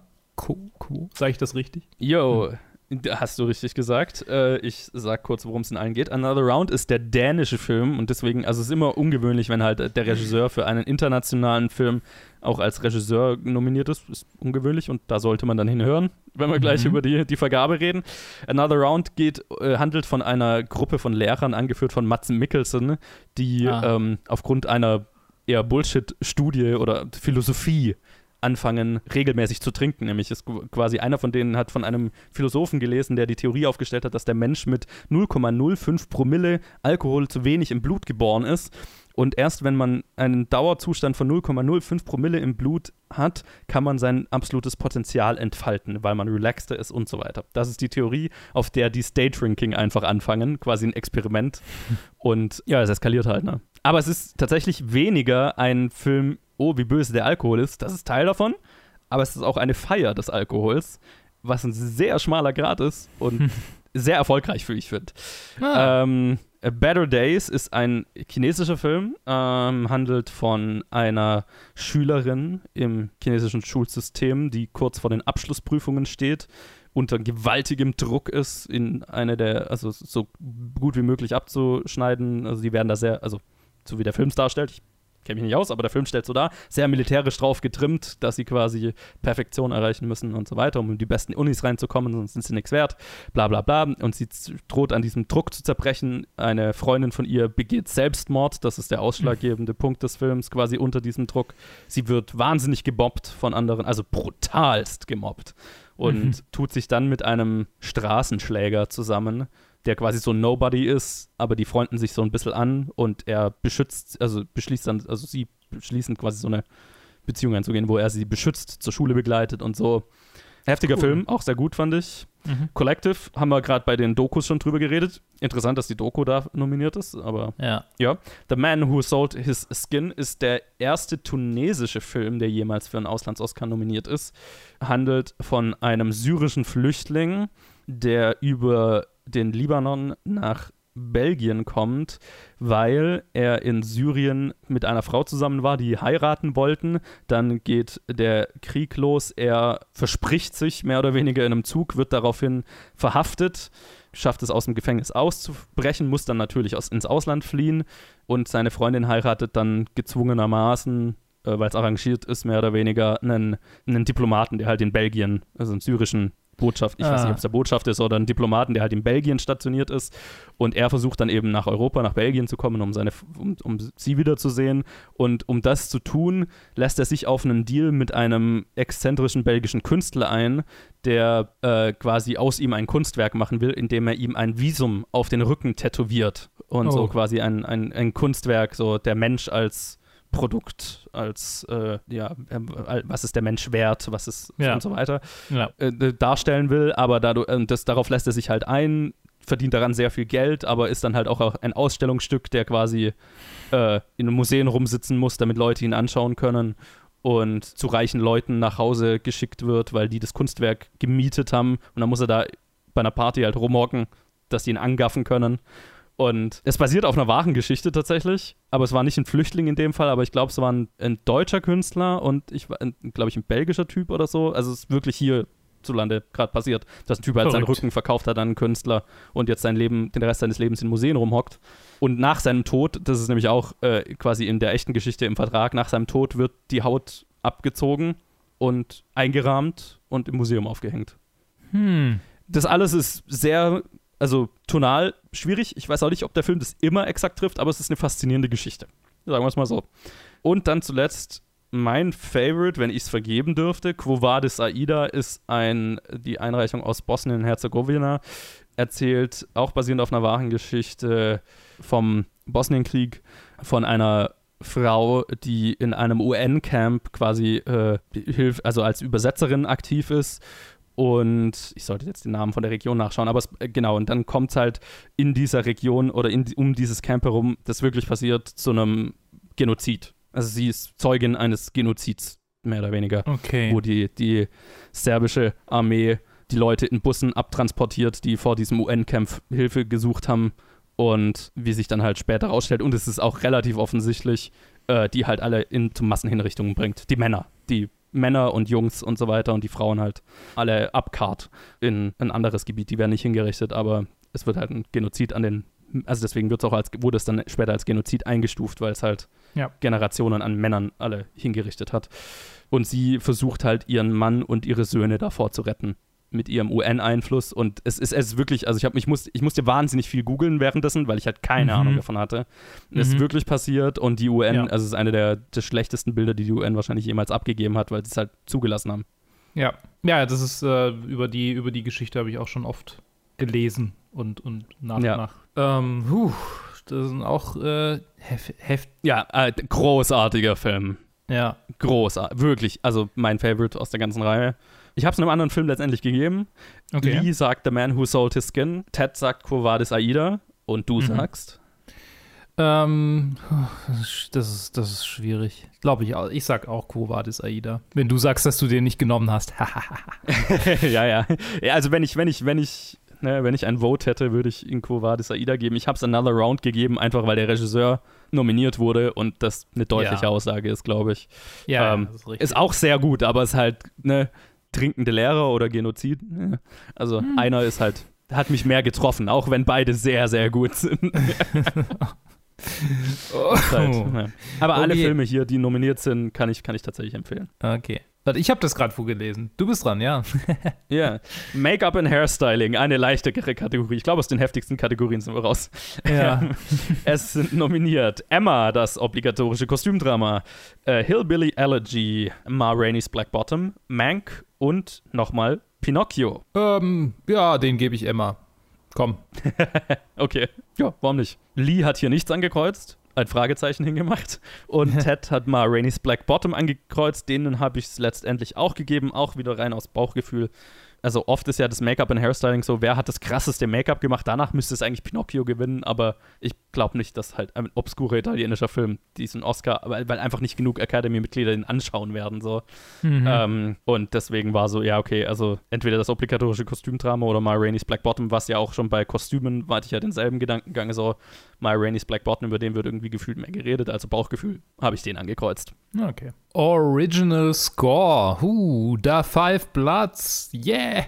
Mank, Minari, News of the World und Soul sind hier nominiert. Und äh, yes. über The Five Bloods haben wir, also über die anderen haben wir alle. Nee, News of the World haben wir hier noch nicht gehabt, glaube ich. Sehe ich das richtig? Äh, doch, äh, bei Cinematography war er nominiert Ach, und hatten ihn ja reviewed. Genau, reviewed hatten wir ihn ja auch. Ähm, ja. Genau, The Five Bloods hatten wir auch damals reviewed. Ist damals, sage ich, ist schon lang her. Ist sehr lang her. Ja, was, was glaube ich der Grund ist, warum, auch mit ein Grund, warum er nicht mehr Nominierungen hat. Ist einfach so Recency Bias. Ja, ist ja oft leider. So. Hätte mehr verdient, hätte mehr verdient. Ähm, ja. ja, es ist quasi die einzige Kategorie, in der er vorkommt und deshalb habe ich ihn einfach gepickt, weil ich meine, Wahrscheinlich, wahrscheinlich wäre Soul auch ein guter, ein guter, äh, und Minari habe ich nicht gesehen, aber nee, The Five Bloods hat auf jeden Fall Oscars verdient und wenn er schon nicht für die äh, nominiert ist, die er definitiv auch verdient hätte, dann äh, soll er doch wenigstens den, den hier kriegen. Ja, das, ich, äh, ich fände es schön. Ähm, ich habe Soul genommen, so wie Lee und Ted auch, einfach weil der hat die prominenteste Musik, ne? Der, da geht's um Musik. Und ich tatsächlich würde ich mich auch einfach freuen, wenn John Baptiste eine, einen Oscar mit nach Hause nehmen kann. Ja. Weil der ist, der ist cool. ja, das, das ähm, stimmt. Aber ja, ich, ich würde es The Five Platz so gönnen, dass die, dass die einen Oscar kriegen, aber es ist halt, ja. Soul nominiert. Ähm, Original hm. Song, die Kategorie, die mir immer, eine der zwei Kategorien, die mich immer zwingt, schlechte Filme anzuschauen jedes Jahr. In diesem Jahr ist es nicht diese Kategorie tatsächlich. Ähm, es sind nominiert der Song Fight for You aus Judas and the Black Messiah, der Song Hear My Voice aus Trial of the Chicago Seven, äh, der Song Husavik aus Eurovision Song Contest, The Story of Fire Saga, der äh, Song You See oder Scene aus The Life Ahead oder La Vita Davanti a Se und Speak Now aus One Night in Miami. Wir haben über alle schon mal geredet. Eurovision Song Contest hatten Lee und ich, glaube ich, sogar reviewed damals. Ja, ja. Und uh, The Life Ahead ist ein anderer italienischer Film, der nominiert ist. Ist auf Netflix, kann man einfach schauen. Ein Drama mit Sophia Loren, glaube ich, war sie hier, die eine gealterte ehemalige Prostituierte in einem Problemviertel spielt, die hm. ein Problemkind, ein weißen Kind bei sich aufnimmt und quasi die beiden, also sehr klassische Geschichte, so die beiden bonden und ja, machen ihr gegenseitig das Leben besser dadurch, dass sie beide so ein bisschen Problemfälle sind. Hm, okay. Ja, äh, Lee hat auch hier ein Fragezeichen hingemacht. Ted sagt Speak Now aus One Night in Miami und du? Das ist auch mein Pick. Speak Now aus One Night in Miami. Äh, bestimmt der Fight for You auch cool. Hier My Voice kann ich mich überhaupt nicht dran erinnern. Husavik, den ja. Film habe ich nicht gesehen und ich glaube auch nicht, dass er einen Oscar kriegen wird. EOC hm, vielleicht ein bisschen zu obskur. Uh, Speak Now ist definitiv einfach am besten auch innerhalb des Films inszeniert von denen, von denen ich weiß. So. Es ist einfach ja, gut. Geht mir. Und ich ja, meine, er hat so. ausgelöst, dass ich danach mehr Sam Cooke gehört habe wieder. Also. ja, nee, also äh, sehe ich auch so. Den habe ich auch gewählt. Ähm, in der äh, UC ist dasselbe wie mit Pinocchio. Den werden halt einfach nicht genug Leute schauen. Äh, Husavik ist schon auch verdient, ist catchy Song und ist halt, also ich hoffe, die performen den live in irgendeiner Form, wäre witzig. Mhm. Ja, äh, Speak Now oder Fight for You und ich glaube, Speak Now ist einfach prominenter. Also, das ist, glaube ich, der eine Award, den One Night in Miami mitnehmen wird, so nach, wenn ich den Rest meiner, meiner Tipps anschaue. Ja, wir werden sehen. Also, das äh, ist nicht gesagt, dass, dass, es, dass es passt, passt, was du sagst. Nee, aber sie haben auch einfach nicht, nicht viele Nominierungen auch so, ne? Aber ja. ja. So, jetzt steht hier Best Picture. Aber den überspringen wir einfach mal. Mit Production Design. Da sind nominiert The Father, Ma Rainey's Black Bottom, Mank, News of the World und Tenet. Tenet. Tenet. Tenet. Tenet. Äh, Production Design, hm, ist dieses, nee, das sind Visual Effects, oder? Ach nee, Tenet kriegt keinen Oscar in meinem Kopf. Nee, nee, nee, nee, nee, nee. nee, das hat er nicht verdient. Ja, interessant. The Father, ähm, würdest du sagen, dass das Production Design da so hervorgehoben Ich, ich habe mich erst gefragt, hä, was macht denn der da? Das sind doch einfach nur Wohnungen und so. Ja. Ich meine, auch aufwendiges Production Design, keine Frage. Ich glaube, das ist mehr so, weil der, weil der ja oft dann so, wie gesagt, die Tapete anders ist oder die Küche so leicht anders aussieht, sodass du gerade noch denken könntest, es war sie, wie sie alt war, aber es, irgendwas ist fremd so, ne? Und es wird halt viel durchs Production Design gezeigt. Und da habe ich ein bisschen gebraucht, um da, dahinter zu kommen, aber ich glaube, das ist so der Grund, warum der nominiert ist. Und das ist schon, da hat sich jemand viel gedacht dabei. Ja, tatsächlich die drei, die ich gesehen habe hier, äh, sind alle drei mit, äh, auch wegen des Production Designs, oder das ist am ehesten noch hängen, hängen geblieben, glaube ich, so mhm. visuell. Also tatsächlich kann ich es bei allen dreien sehen, die ich gesehen habe. Aber Ma Rainey's Black Bottom ja, ich meine, er hat ja bisher so in diesen, in diesen visuellen Kategorien äh, bei dir abgeräumt. Vielleicht sollte ich mich einfach an diesen Zug anschließen. Aber ich gehe mit meinem, mit meinem Bauchgefühl und ich glaube, ich gebe ihn wieder Mank. Ja, habe ich tatsächlich auch getippt. Äh, das ist, glaube ich, der eine Oscar, den ich Mank gegeben habe, so, weil ich meine, es ist sehr aufwendig, das Hollywood der damaligen Zeit nachzukreieren. Hollywood liebt sich selbst. Also da war das dann so mein, meine Herleitung. Mhm. Ähm, ja, äh, Lee hat ein Fragezeichen und Ted hat Tenet tatsächlich. Ups. Oh, ja. Interessant. Nee, kann ich sehen. Also kann ich auch sehen mag oft das Production Design in Christopher Nolans Filmen nicht, weil es sehr kalt, sehr Beton, sehr, aber das ist Geschmackssache, aber es ist auch fucking auf jeden Fall. Flugzeug durch, durch in, in ein Haus reingefahren. Aber das ist ein Special Effect, das ist ja kein Production Design. Ja, irgendwie aber schon, weil es war halt ein echtes Flugzeug. Ja, okay, irgendjemand hat es auf jeden Fall organisiert und ja, das ist ja schon. Du musst dir überlegen, wie schaut das Flugzeug aus, wie schaut die Halle aus, die wir da in die Luft jagen. Und dieser, dieser parallele Zeitkampf in diesen Gebäuden am Ende, klar ist es auch irgendwie Visual Effects, aber gleichzeitig, ich meine, was da alle, also das ist schon auch das Production Design, das da dazu beiträgt, dass es so dieses ne, Weltkriegsfeeling hat und also. Ja, das, ja, ja, das stimmt. Das ganze Setting, wie das aussieht und so weiter, das ist natürlich sehr, ähm, ja. das als Production Design. Auch die Maschine, durch die sie da durchgehen und so. Ja. Ne? Also ich sehe die Nominierung, das ist, das ist keine Frage. Aber er soll es nicht kriegen. genau. dann sind wir bei Animated Short Film. Da werde ich dann wieder ein bisschen was dazu sagen.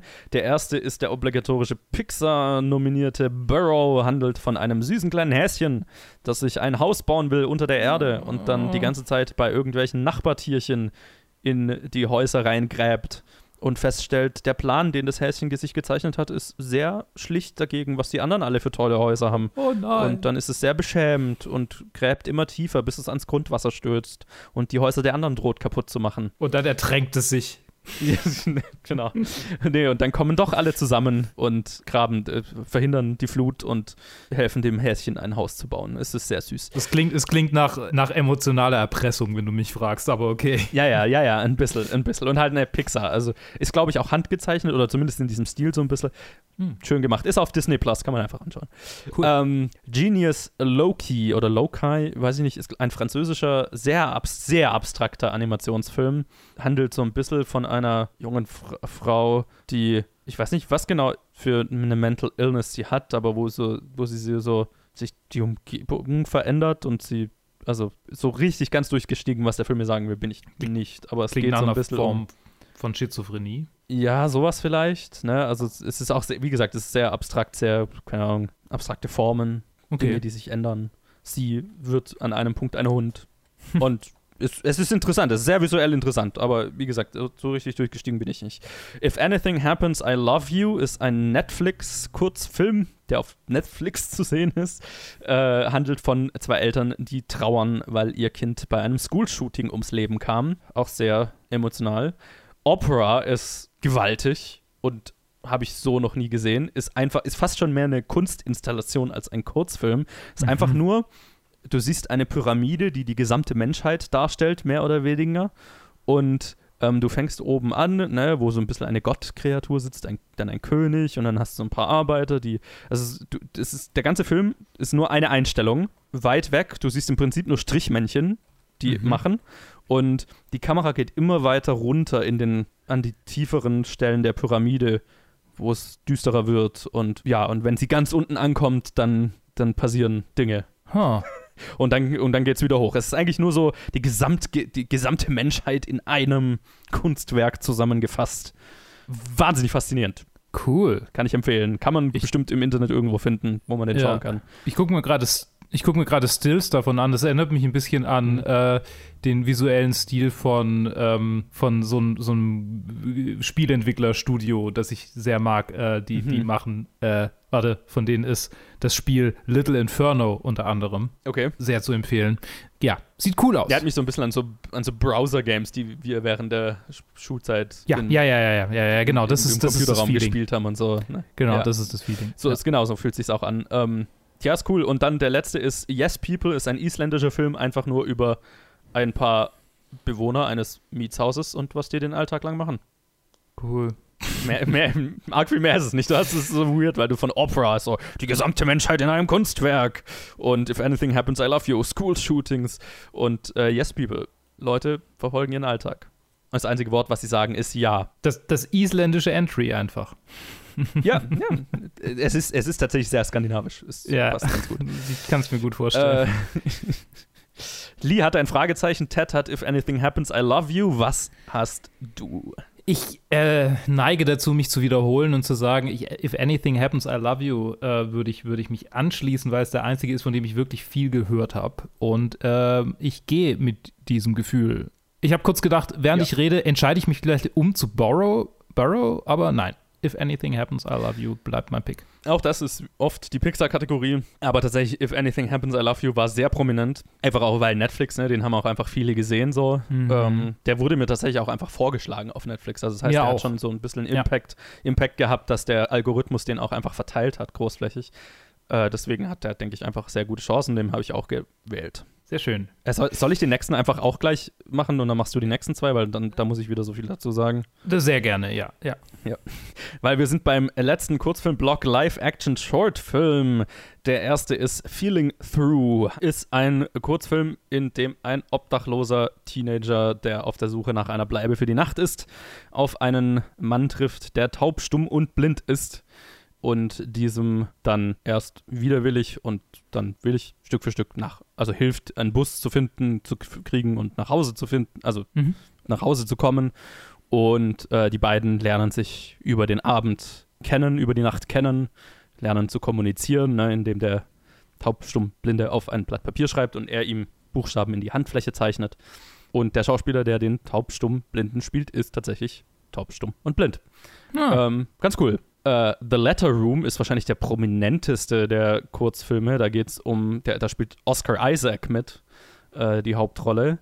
Und er spielt einen Typ, der in einem Gefängnis arbeitet und dort befördert wird in den Letter Room. Also seine Aufgabe ist es, die Briefe, die ins Gefängnis kommen und aus dem Gefängnis gehen, aufzumachen, durchzu, also durchzugucken. Ist so ein bisschen rechtlich, also so er darf nicht stalken, quasi genau lesen, was die, aber er muss durchschauen auf irgendwelchen Content, der nicht rechtsmäßig ist. Ne? Also wenn irgendwelche Gang-Anweisungen oder so da jetzt dabei wären, dann müsste er das melden. Ja. Oder wenn in den Briefen, also ja, irgendwelche Hinweise sind, die gefährlich sind. Whatever. der Job heißt in Deutschland übrigens Briefzensur.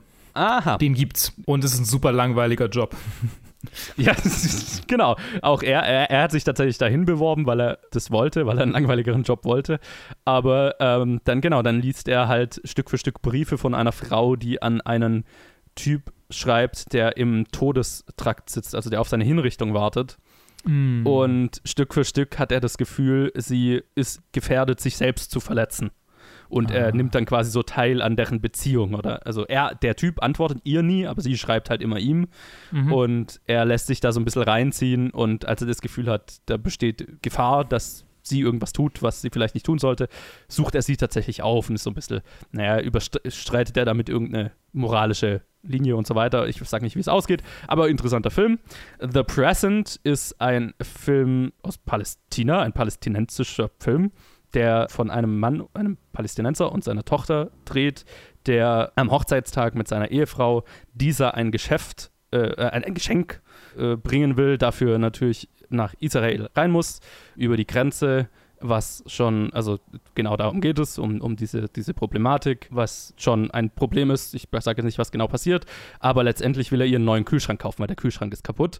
Und ähm, als er zurückkommt, mitten in der Nacht mit seiner Tochter, weil sie haben den ganzen Tag gebraucht, weil sie haben schon auf der, auf der Hinreise so lange aufgehalten wurden, wollen die Grenzer ihn nicht durch das, also kommt er mit dem Kühlschrank nicht durch die Schranke, durch das Drehkreuz durch, weil der Kühlschrank zu groß ist, Mhm. aber es wird ihm auch verboten, diesen Kühlschrank außenrum zu fahren und es geht so um, naja, das, das Leben der palästinensischen Bevölkerung unter dem Regime, unter dem sie leben und anhand eines Beispiels sozusagen. Und ziemlich, ziemlich mächtiger Film, wie ich fand. Two Distant Strangers ist der obligatorische Holzhammer-Kurzfilm dieses Jahr handelt, macht im Prinzip, es ist ein Time Loop-Film von mhm. einem jungen afroamerikanischen Mann, der morgens bei der Frau bei dem Tinder-Date aufwacht, bei der er war über die Nacht und dann sich mit der unterhält, dann letztendlich rausgeht, draußen in eine, also eine kurze, harmlose Auseinandersetzung mit einem Passanten kommt, von einem Polizisten aufgehalten wird. Das Ganze eskaliert so sehr, dass der Polizist ihn erschießt und er wacht am selben Morgen wieder auf. Ah, ja. Und es ist dann quasi so, ne, also wir durchlaufen das, er versucht von diesem Polizisten nicht getötet zu werden.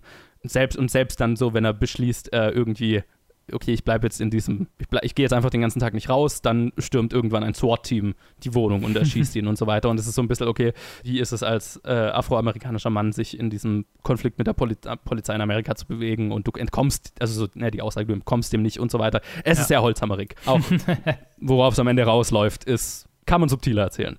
Und dann zu guter Letzt, White Eye ist ein israelischer Film, handelt von einem Mann, der ein Fahrrad auf der Straße findet, von dem er glaubt, dass es seins ist, das ihm vor einem Monat oder so gestohlen wurde. Er ruft die Polizei an, die sagen, naja, wenn du nicht weißt, wer es ist, wir können dir nicht einfach dieses Fahrrad aufschneiden sozusagen, du musst schon jemanden finden. Letztendlich findet er in der Fleischverarbeitungsanlage, an der das Fahrrad geparkt ist, einen Einwanderer, einen, einen Flüchtling, der behauptet, ihm gehört das Fahrrad und er glaubt es halt einfach nicht, weil ihm wurde das Fahrrad gestohlen. Er holt die Polizei und der Flüchtling und auch seine Chefin sagt die ganze Zeit, bitte involvieren nicht die Polizei irgendwie. Es, besteht das Risiko, dass ich, dass der abgeschoben wird und so weiter. Und letztendlich geht es darum, diese kleine, verhältnismäßig unbedeutende Sache wie dieses Fahrrad, das irgendwie, keine Ahnung, 100 Euro wert ist oder so, also es ist jetzt auch kein besonders wertvolles Fahrrad, mhm. wie das ein Leben zerstören kann. Relativ einfach so, ne, wie es dann ja. eskaliert über den Film. Es ist ein One-Take, was so ein bisschen ein Gimmick ist, aber auch cool gemacht. So, jetzt okay. habe ich sehr viel erzählt. Lee hat einfach nur alles durchgestrichen und Bob reingeschrieben. Danke dafür. Appreciated. ähm, und äh, Ted hat Two Distant Strangers angekreuzt. Hm, schwierig, schwierig. Ich würde sagen, Feeling Through ist, ist so, sagt mein Bauchgefühl, weil das irgendwie sowas so, so mega Menschliches ist. Und weil es so, also, mhm. sind alle sehr menschlich, so von dem, was du ja, beschreibst. Ja, ja. Das Aber Feeling zieht sich Through, tatsächlich durch, ja. Ja, Feeling Crow äh, war direkt so irgendwie so mein, naja, das kann ich sehen. der Pädagoge in mir. ja, ja, total, total, absolut. äh, ich gehe immer danach, der Film, der mir am wenigsten gefällt, äh, gewinnt, deswegen Two Distant Strangers. das ist immer so. Das ist immer so der Film, der, wo ich denke, naja, okay, also das, das ist Oscar-Nominierung, naja, okay. Äh. Und äh, vielleicht liege ich ja falsch, aber das ist, das ist das Maß, nach dem ich die letzten Jahre gehe und es hat mich noch nicht enttäuscht. Welchen würdest du es denn gönnen? Uff. The Present wahrscheinlich. Mhm. Interessant. Der Israel es war der palästinensische Film, oder? Der palästinensische Film, genau. Wir haben eine israelische und palästinensische Einreichung. Und in beiden geht es um Gegenstände und Menschen. Ja, ja, Den ja. Wert von Gegenständen für Menschen.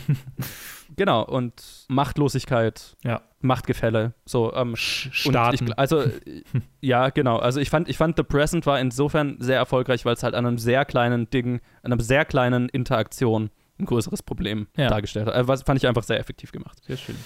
Gut, was Sound. kommt denn als nächstes? Sound, Greyhound, war, war das nicht dieser U-Boot-Film mit Tom Hanks? Jo. Äh, ja, okay. Habe ich nicht gesehen. Mank, äh, News of the World, Soul und Sound of Metal sind nominiert. Ich habe vorher schon gesagt, Sound of Metal ist mein Pick, weil ich werde da nicht weiter drüber reden. Aber Greyhound, hatten wir über den geredet? Ich glaube, du hattest eine Review dazu gemacht, oder? Ich hatte ihn reviewed, ja, genau. Ah, ja, okay. Also auch, auch ein Apple TV Plus Film, ähm, Kriegsfilm hm. mit Tom Hanks. Film ist in Ordnung, faszinierend. Ich fand ihn ja wahrscheinlich besser als gedacht. Stimmt, ich kann mich erinnern. Aber der, aber der Sound ist, also ich meine, es ist ein gut gemachter Kriegsfilm. Da spielt Sound eine große Rolle. Klar. Ja. Und der ist beeindruckend, der ist bombastisch. Aber ja, Sound of Metal gewinnt es. Ja. Weil Keine Frage. Darum geht es in dem Film. Übrigens auch hier, ne, also das erste Mal in äh, dieses Jahr ist das erste Mal, dass die Soundkategorien, es waren ja vorher zwei Kategorien, dass die kombiniert sind. Ja. Gibt jetzt kein Sound-Editing und Sound-Mixing mehr, es ist jetzt eine Kategorie. Mhm. Was ich irgendwo verstehen kann, wird jetzt vielleicht im Prozess nicht weniger gerecht, aber solange alle, die beteiligt sind, einen Oscar kriegen, ja. soll es mir recht sein. Äh, übrigens, Lee, Lee hat äh, ah, ja. gesagt Soul und äh, Ted hat auch Sound of Metal angekreuzt, nur noch mhm. so am Rande. Ähm, äh, ich finde es übrigens interessant, äh, dass dieses, also ich meine, letztes Mal hatte ich ja, oder vorletztes, ich, ich kann mich erinnern, dass ich Probleme hatte, das auseinanderzuhalten, mhm. aber jetzt bei Sound of Metal wäre es vielleicht angemessen, das auseinanderzuhalten. so, das, das würde mir jetzt so äh, also, Anlass dazu geben. Genau, wäre wär jetzt dann so, wo ich dann sagen würde, okay, dann gewinnt quasi Greyhound Sound Editing und ja, genau. Sound of Sound Metal Sound Mixing, so, genau. weil das Sound Mixing ist das, was bei Sound of Metal so besonders ist. Genau. Im Vergleich genau. zu den anderen. So wäre man. Naja.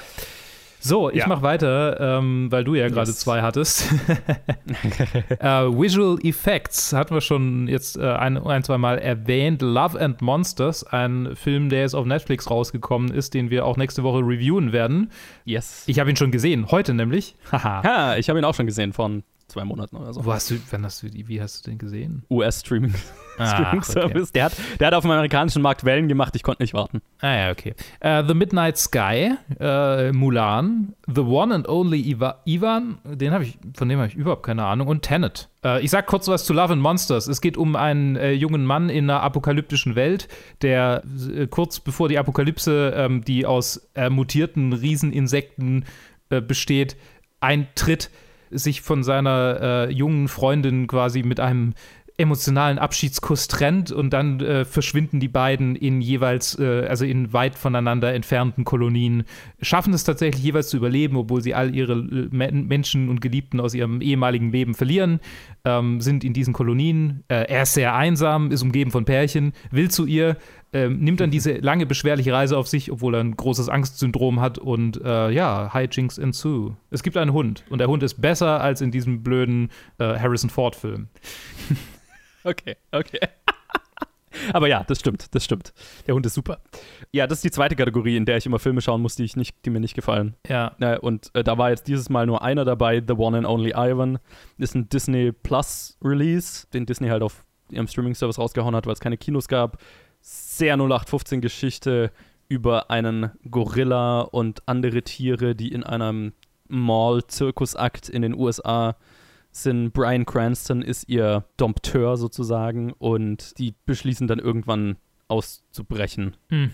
That, that's pretty much it. Also sehr, sehr, sehr klischeehaft Disney-Film. Basiert, also so basiert auf einer wahren Geschichte und dann zeigen sie dir am Ende die wahre Geschichte und der Film hat eigentlich nichts damit zu tun, weil in der wahren, also ich meine, im Film sprechen die Tiere, ne? Also die Tiere sind unsere Hauptcharaktere und ja, es gab diese, diesen Mall-Act und den Gorilla, der da ausgebrochen ist, aber That's it. Mehr, das alles andere ist einfach erfunden für diesen es Film. Ist, es ist nicht Animal Farm, es ist einfach ein fucking Gorilla, der ausbricht. Es Bruno, ja, genau. der Problembär. ja, es, es ist es ist, es ist die super 0815 Disney-Klischee-Nummer. Hm. Ähm, die, die, Tiere sind sehr beeindruckend animiert, deswegen ich die Nominierung völlig gerechtfertigt, aber es ist. Ja. Äh, Lee hat hier Tenet getippt, Ted hm. hat Tenet getippt, ich habe Tenet getippt. Was Fuck you, du? ich tippe nicht Tenet, ich sag Love, Love and Monsters, obwohl es garantiert nicht gewinnen wird. Oh, er hätte es verdient, finde ich. Ja, es sind hervorragende Monster. So viel kann ich schon mal zu unserer Review spoilern. Ja, es, es, sehr gute Monster. Schaut sehr cool aus, ja. ja. Und es hat was von Gregs Tagebuch irgendwie mit diesem. Mit diesem Ach, ich will jetzt schon über diesen Film reden. Ich will gerade mehr über diesen Film reden als über die Oscars. Tut mir leid. Ist so frisch. Heb's dir auf, heb's dir auf. Ich, ich ja. freue mich drauf. Ja, ja ich mache einfach nur Talent, weil halt so der. Ja. Das ist halt der, das, der Brotkrumm, in dem der Film quasi hin, der dem Film hingeworfen wird. Weil einfach, ich denke, Love and Monsters und One and Only Ivan werden nicht genug Leute sehen. Tatsächlich wäre The Midnight Sky so der Kandidat, weil äh, Visual Effects gewinnt auch ganz gerne mal einen Film, der jetzt nicht so groß ist, aber halt so ein bisschen unsichtbare, beeindruckende Visual Effects hat. Sowas wie zum Beispiel ähm, Alicia Vikander als Roboter. Wie heißt er? Ex Machina. Ja. Ähm, der hat damals gewonnen. Super kleiner Indie-Film, aber halt einfach Visual Effects, die nicht sichtbar sind, die nicht offensichtlich stimmt, ja. sind. Und das gewinnt auch ganz gerne mal. Dieses Jahr gewinnt halt der Blockbuster. Vermutlich. Weil Midnight Sky einfach nicht gut genug da war dafür. Ne? Ja. Ne? Das, der hat jetzt nicht genug Wellen geschlagen. Der wäre der ja. Kandidat dafür. Ja, vermutlich, äh, ja, vermutlich wird es Tenet. Aber ich habe mir gerade gedacht, wie witzig es eigentlich wäre, wenn Tenet für Sound nominiert wäre. für lautesten Sound auf jeden Fall. Den Film, den, mich, den man nicht versteht. äh. Den, dann hätte ich ihn gepickt. Dafür hätte ich ihn gepickt, ja. einfach aus, aus purem Zynismus heraus. Ja, genau. Ja. So, wir kommen zu den letzten zwei Kategorien. Das sind wie immer die Screenplay-Kategorien und wir fangen an mit Best Adapted Screenplay, also beste, bestes adaptiertes Drehbuch. Da ist Borat's Subsequent Movie Film. Hm, hm, das Screenplay also. Ja, ja, die, die, die, die offiziell, also es ist auch sehr lustig, weil bei den Nominierungen muss ja immer alle nominierten Leute vorgelesen werden und es sind halt irgendwie 20 Leute bei diesem Drehbuch, äh, weil es ja geschrieben wurde während der, also es ist ja, ja, eine Doku, das entwickelt sich ja die ganze Zeit. Und ich meine, der offizie offizielle Betitelung von dieser Kategorie ist ja Best Screenplay adapted from an original source or based on characters, bla bla bla, die es schon gab. Also es ist jetzt, weil ich habe mich so gefragt, Borat ist ja, also da gab es ja kein Buch oder so, von dem es Ja. adaptiert ist, aber den Charakter gab es halt schon so. Ja, verstehe. Das ist so die. Sure. Okay, interessant. Äh, ja. The Father ist nominiert, äh, basierend natürlich auf dem Theaterstück. Mhm. Äh, Nomadland, da weiß ich, ich glaube, basiert auch auf einem Buch. One Night in Miami, Theaterstück. Mhm. Und The White Tiger, das ist, glaube ich, auch ein Buch. White Tiger ist ein äh, indisch-amerikanischer Film. Ich habe ist irgendwo vor kurzem mal in den Reviews, glaube ich, erwähnt, der Anti-Slumdog Millionaire heißt, ist quasi von einem Mhm. äh, redet, also behandelt so das Kastensystem in Indien, er handelt von einem Typ, der quasi in einer sehr niedrigen Kaste in irgendeinem Dorf in purer Armut geboren ist und aber den Drive hat, sich quasi hochzuarbeiten und dann hinterfragt der Film so, kann man das auf ehrliche Art und Weise tun oder ist das System so ausgelegt, dass du es nur mit illegaler Aktivität tun kannst. Ich will nicht spoilern über den Film, aber irgendwann kommt er an den Punkt, wo er halt einfach, ne, also wo, wo das Kastensystem eigentlich nicht erlaubt, dass er aufsteigen kann Okay, wenn er nicht eine fateful Entscheidung trifft. okay. Lee hat ein Fragezeichen, Ted hat Borat tatsächlich. Hm. Was sagst du denn? Mm, Borat kann ich schon sehen, weil es so, weil es quasi aus, aus erratischem Zeugs ein, eine, eine, eine kohärente Storyline macht. Und zwar so viel kompetenter als der erste Film. Das stimmt. Und das ist quasi so die größte Autorenleistung. Ich glaube aber trotzdem, dass es One Night in Miami wird. Wahrscheinlich wird es Nomadland, aber ich gehe mit One Night in Miami, weil vielleicht ist das der Dealbreaker, ähm, äh, der Tiebreaker, wenn wir beide gleich auf sind. Das stimmt, das stimmt. Muss man immer bedenken. Ja. Äh, ich gebe es Nomadland Ja. aus den, also weil Ja. der alles gewonnen hat. So. Im Zweifelsfall bet on the winning horse. Mhm. That's it. Und was ist denn die letzte Kategorie? Äh, die vorletzte Kategorie, Original Screenplay. ja, genau. Judas and the Black Messiah, ähm, Minari, Promising Young Woman, Sound of Metal und The Trial of the Chicago Seven. Ja, das gebe ich Trial of the Chicago Seven, weil Aaron Sorkin, keine Ahnung, Mhm. ist so der, der, der, Academy Darling auf jeden ja, Fall. ja, der Big Player, der große Name. De definitiv der Big Player hier. Lee hat ein Fragezeichen, Ted hat Sound of Metal. Ich war hin und her gerissen zwischen der, der ja, eben auch Trial of Chicago 7, weil Aaron Sorkin halt einfach, der Name ruft Respekt hervor, was Drehbücher angeht. Ich habe mich für einen Out there, nee, wie sagt man, einen Outlier-Pick äh, Ja, ja. entschieden und äh, Promising Young Woman angekreuzt, Mhm. weil das wäre geil. Ja, tatsächlich. sehr verdient. Tatsächlich kommt er ja nochmal vor jetzt in unserer letzten Kategorie. Mm. Wir sind am Ende angekommen mit dem wichtigsten Award des Abends, Best Picture. Zehn potenzielle Nominierungen, acht sind es dieses Jahr geworden. Wer sich fragt, warum nicht zehn? Ich habe es in den letzten Oscar-Specials, glaube ich, immer erklärt, wie der Voting-Prozess, wie der Wahlprozess funktioniert und warum das mathematisch manchmal dann auf weniger als, also eigentlich immer auf weniger als zehn rausläuft.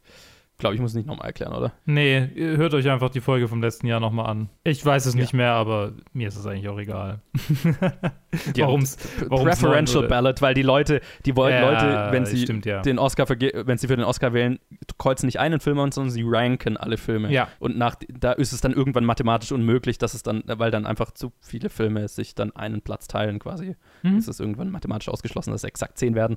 Googles, es gibt irgendwo Erklärungsvideos Und dann, dazu. und dann googelt Überhangsmandate. Das ist wahrscheinlich ähnlich äh, äh, bescheuert.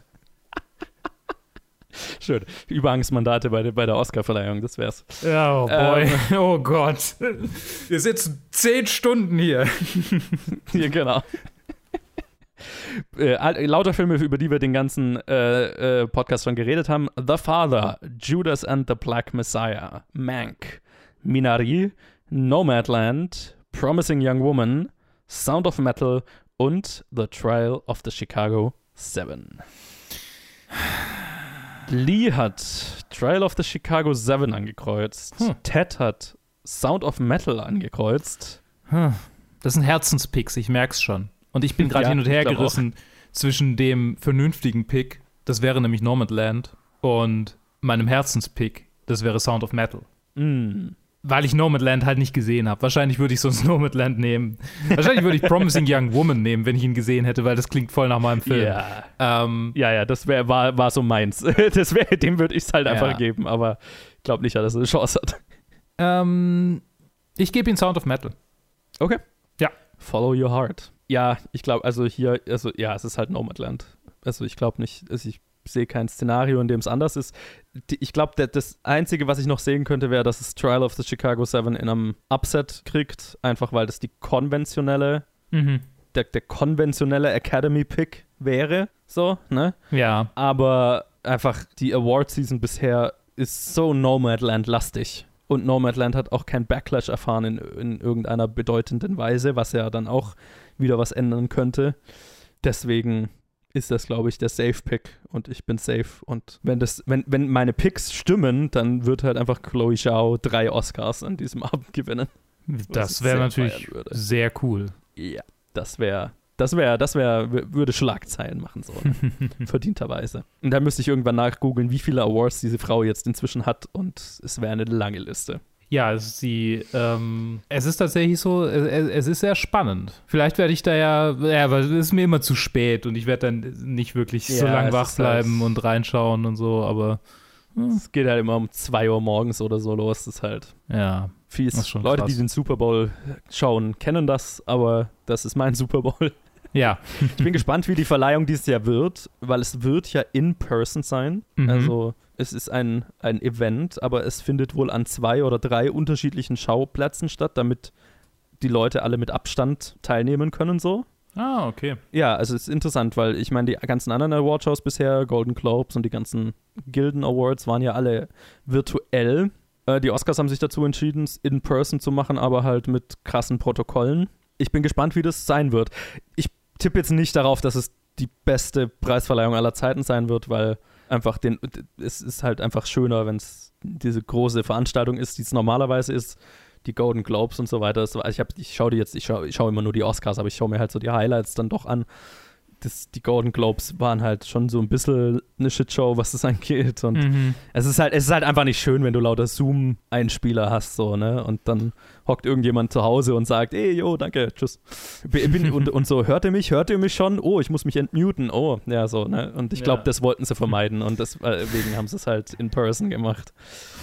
Ja, ich bin mal gespannt, was sie sich einfallen lassen. Also ich glaube, so der, der Erfolg wird darin sein, wenn sie die Awardshow einigermaßen über die Bühne kriegen, ohne dass es negativ krass auffällt. Ich erwarte jetzt nicht die Show aller, die beste Show aller Zeiten. Ja. Es wäre schon mal, es wäre schon mal schön, wenn es keine äh, Hot Hotspot äh, äh, Corona-Injektionsshow wird. Andererseits glaube ich, die ganzen, Ja. ich meine, so wie es mit den Impfungen in den USA läuft, die Leute, die da alle hingehen, die, die sind reich genug, um sie eh schon geimpft Die meisten sein. haben wahrscheinlich eine. Ja. Ja. Wahrscheinlich haben sie alle Johnson Johnson. da brauchst du nur eine. meine, es gibt einfach, einfach schon sehr, sehr viele sehr junge Leute, die jetzt auch nicht reich sind in den USA, die zwei Impfungen schon haben. Also die sind einfach so weit voran. Ja, ja, das Ähm, ist brutal. Ja, wird mich nicht wundern, wenn die meisten Leute, die da sind, halt einfach geimpft sind und dann ist es ja auch kein so ein Riesending.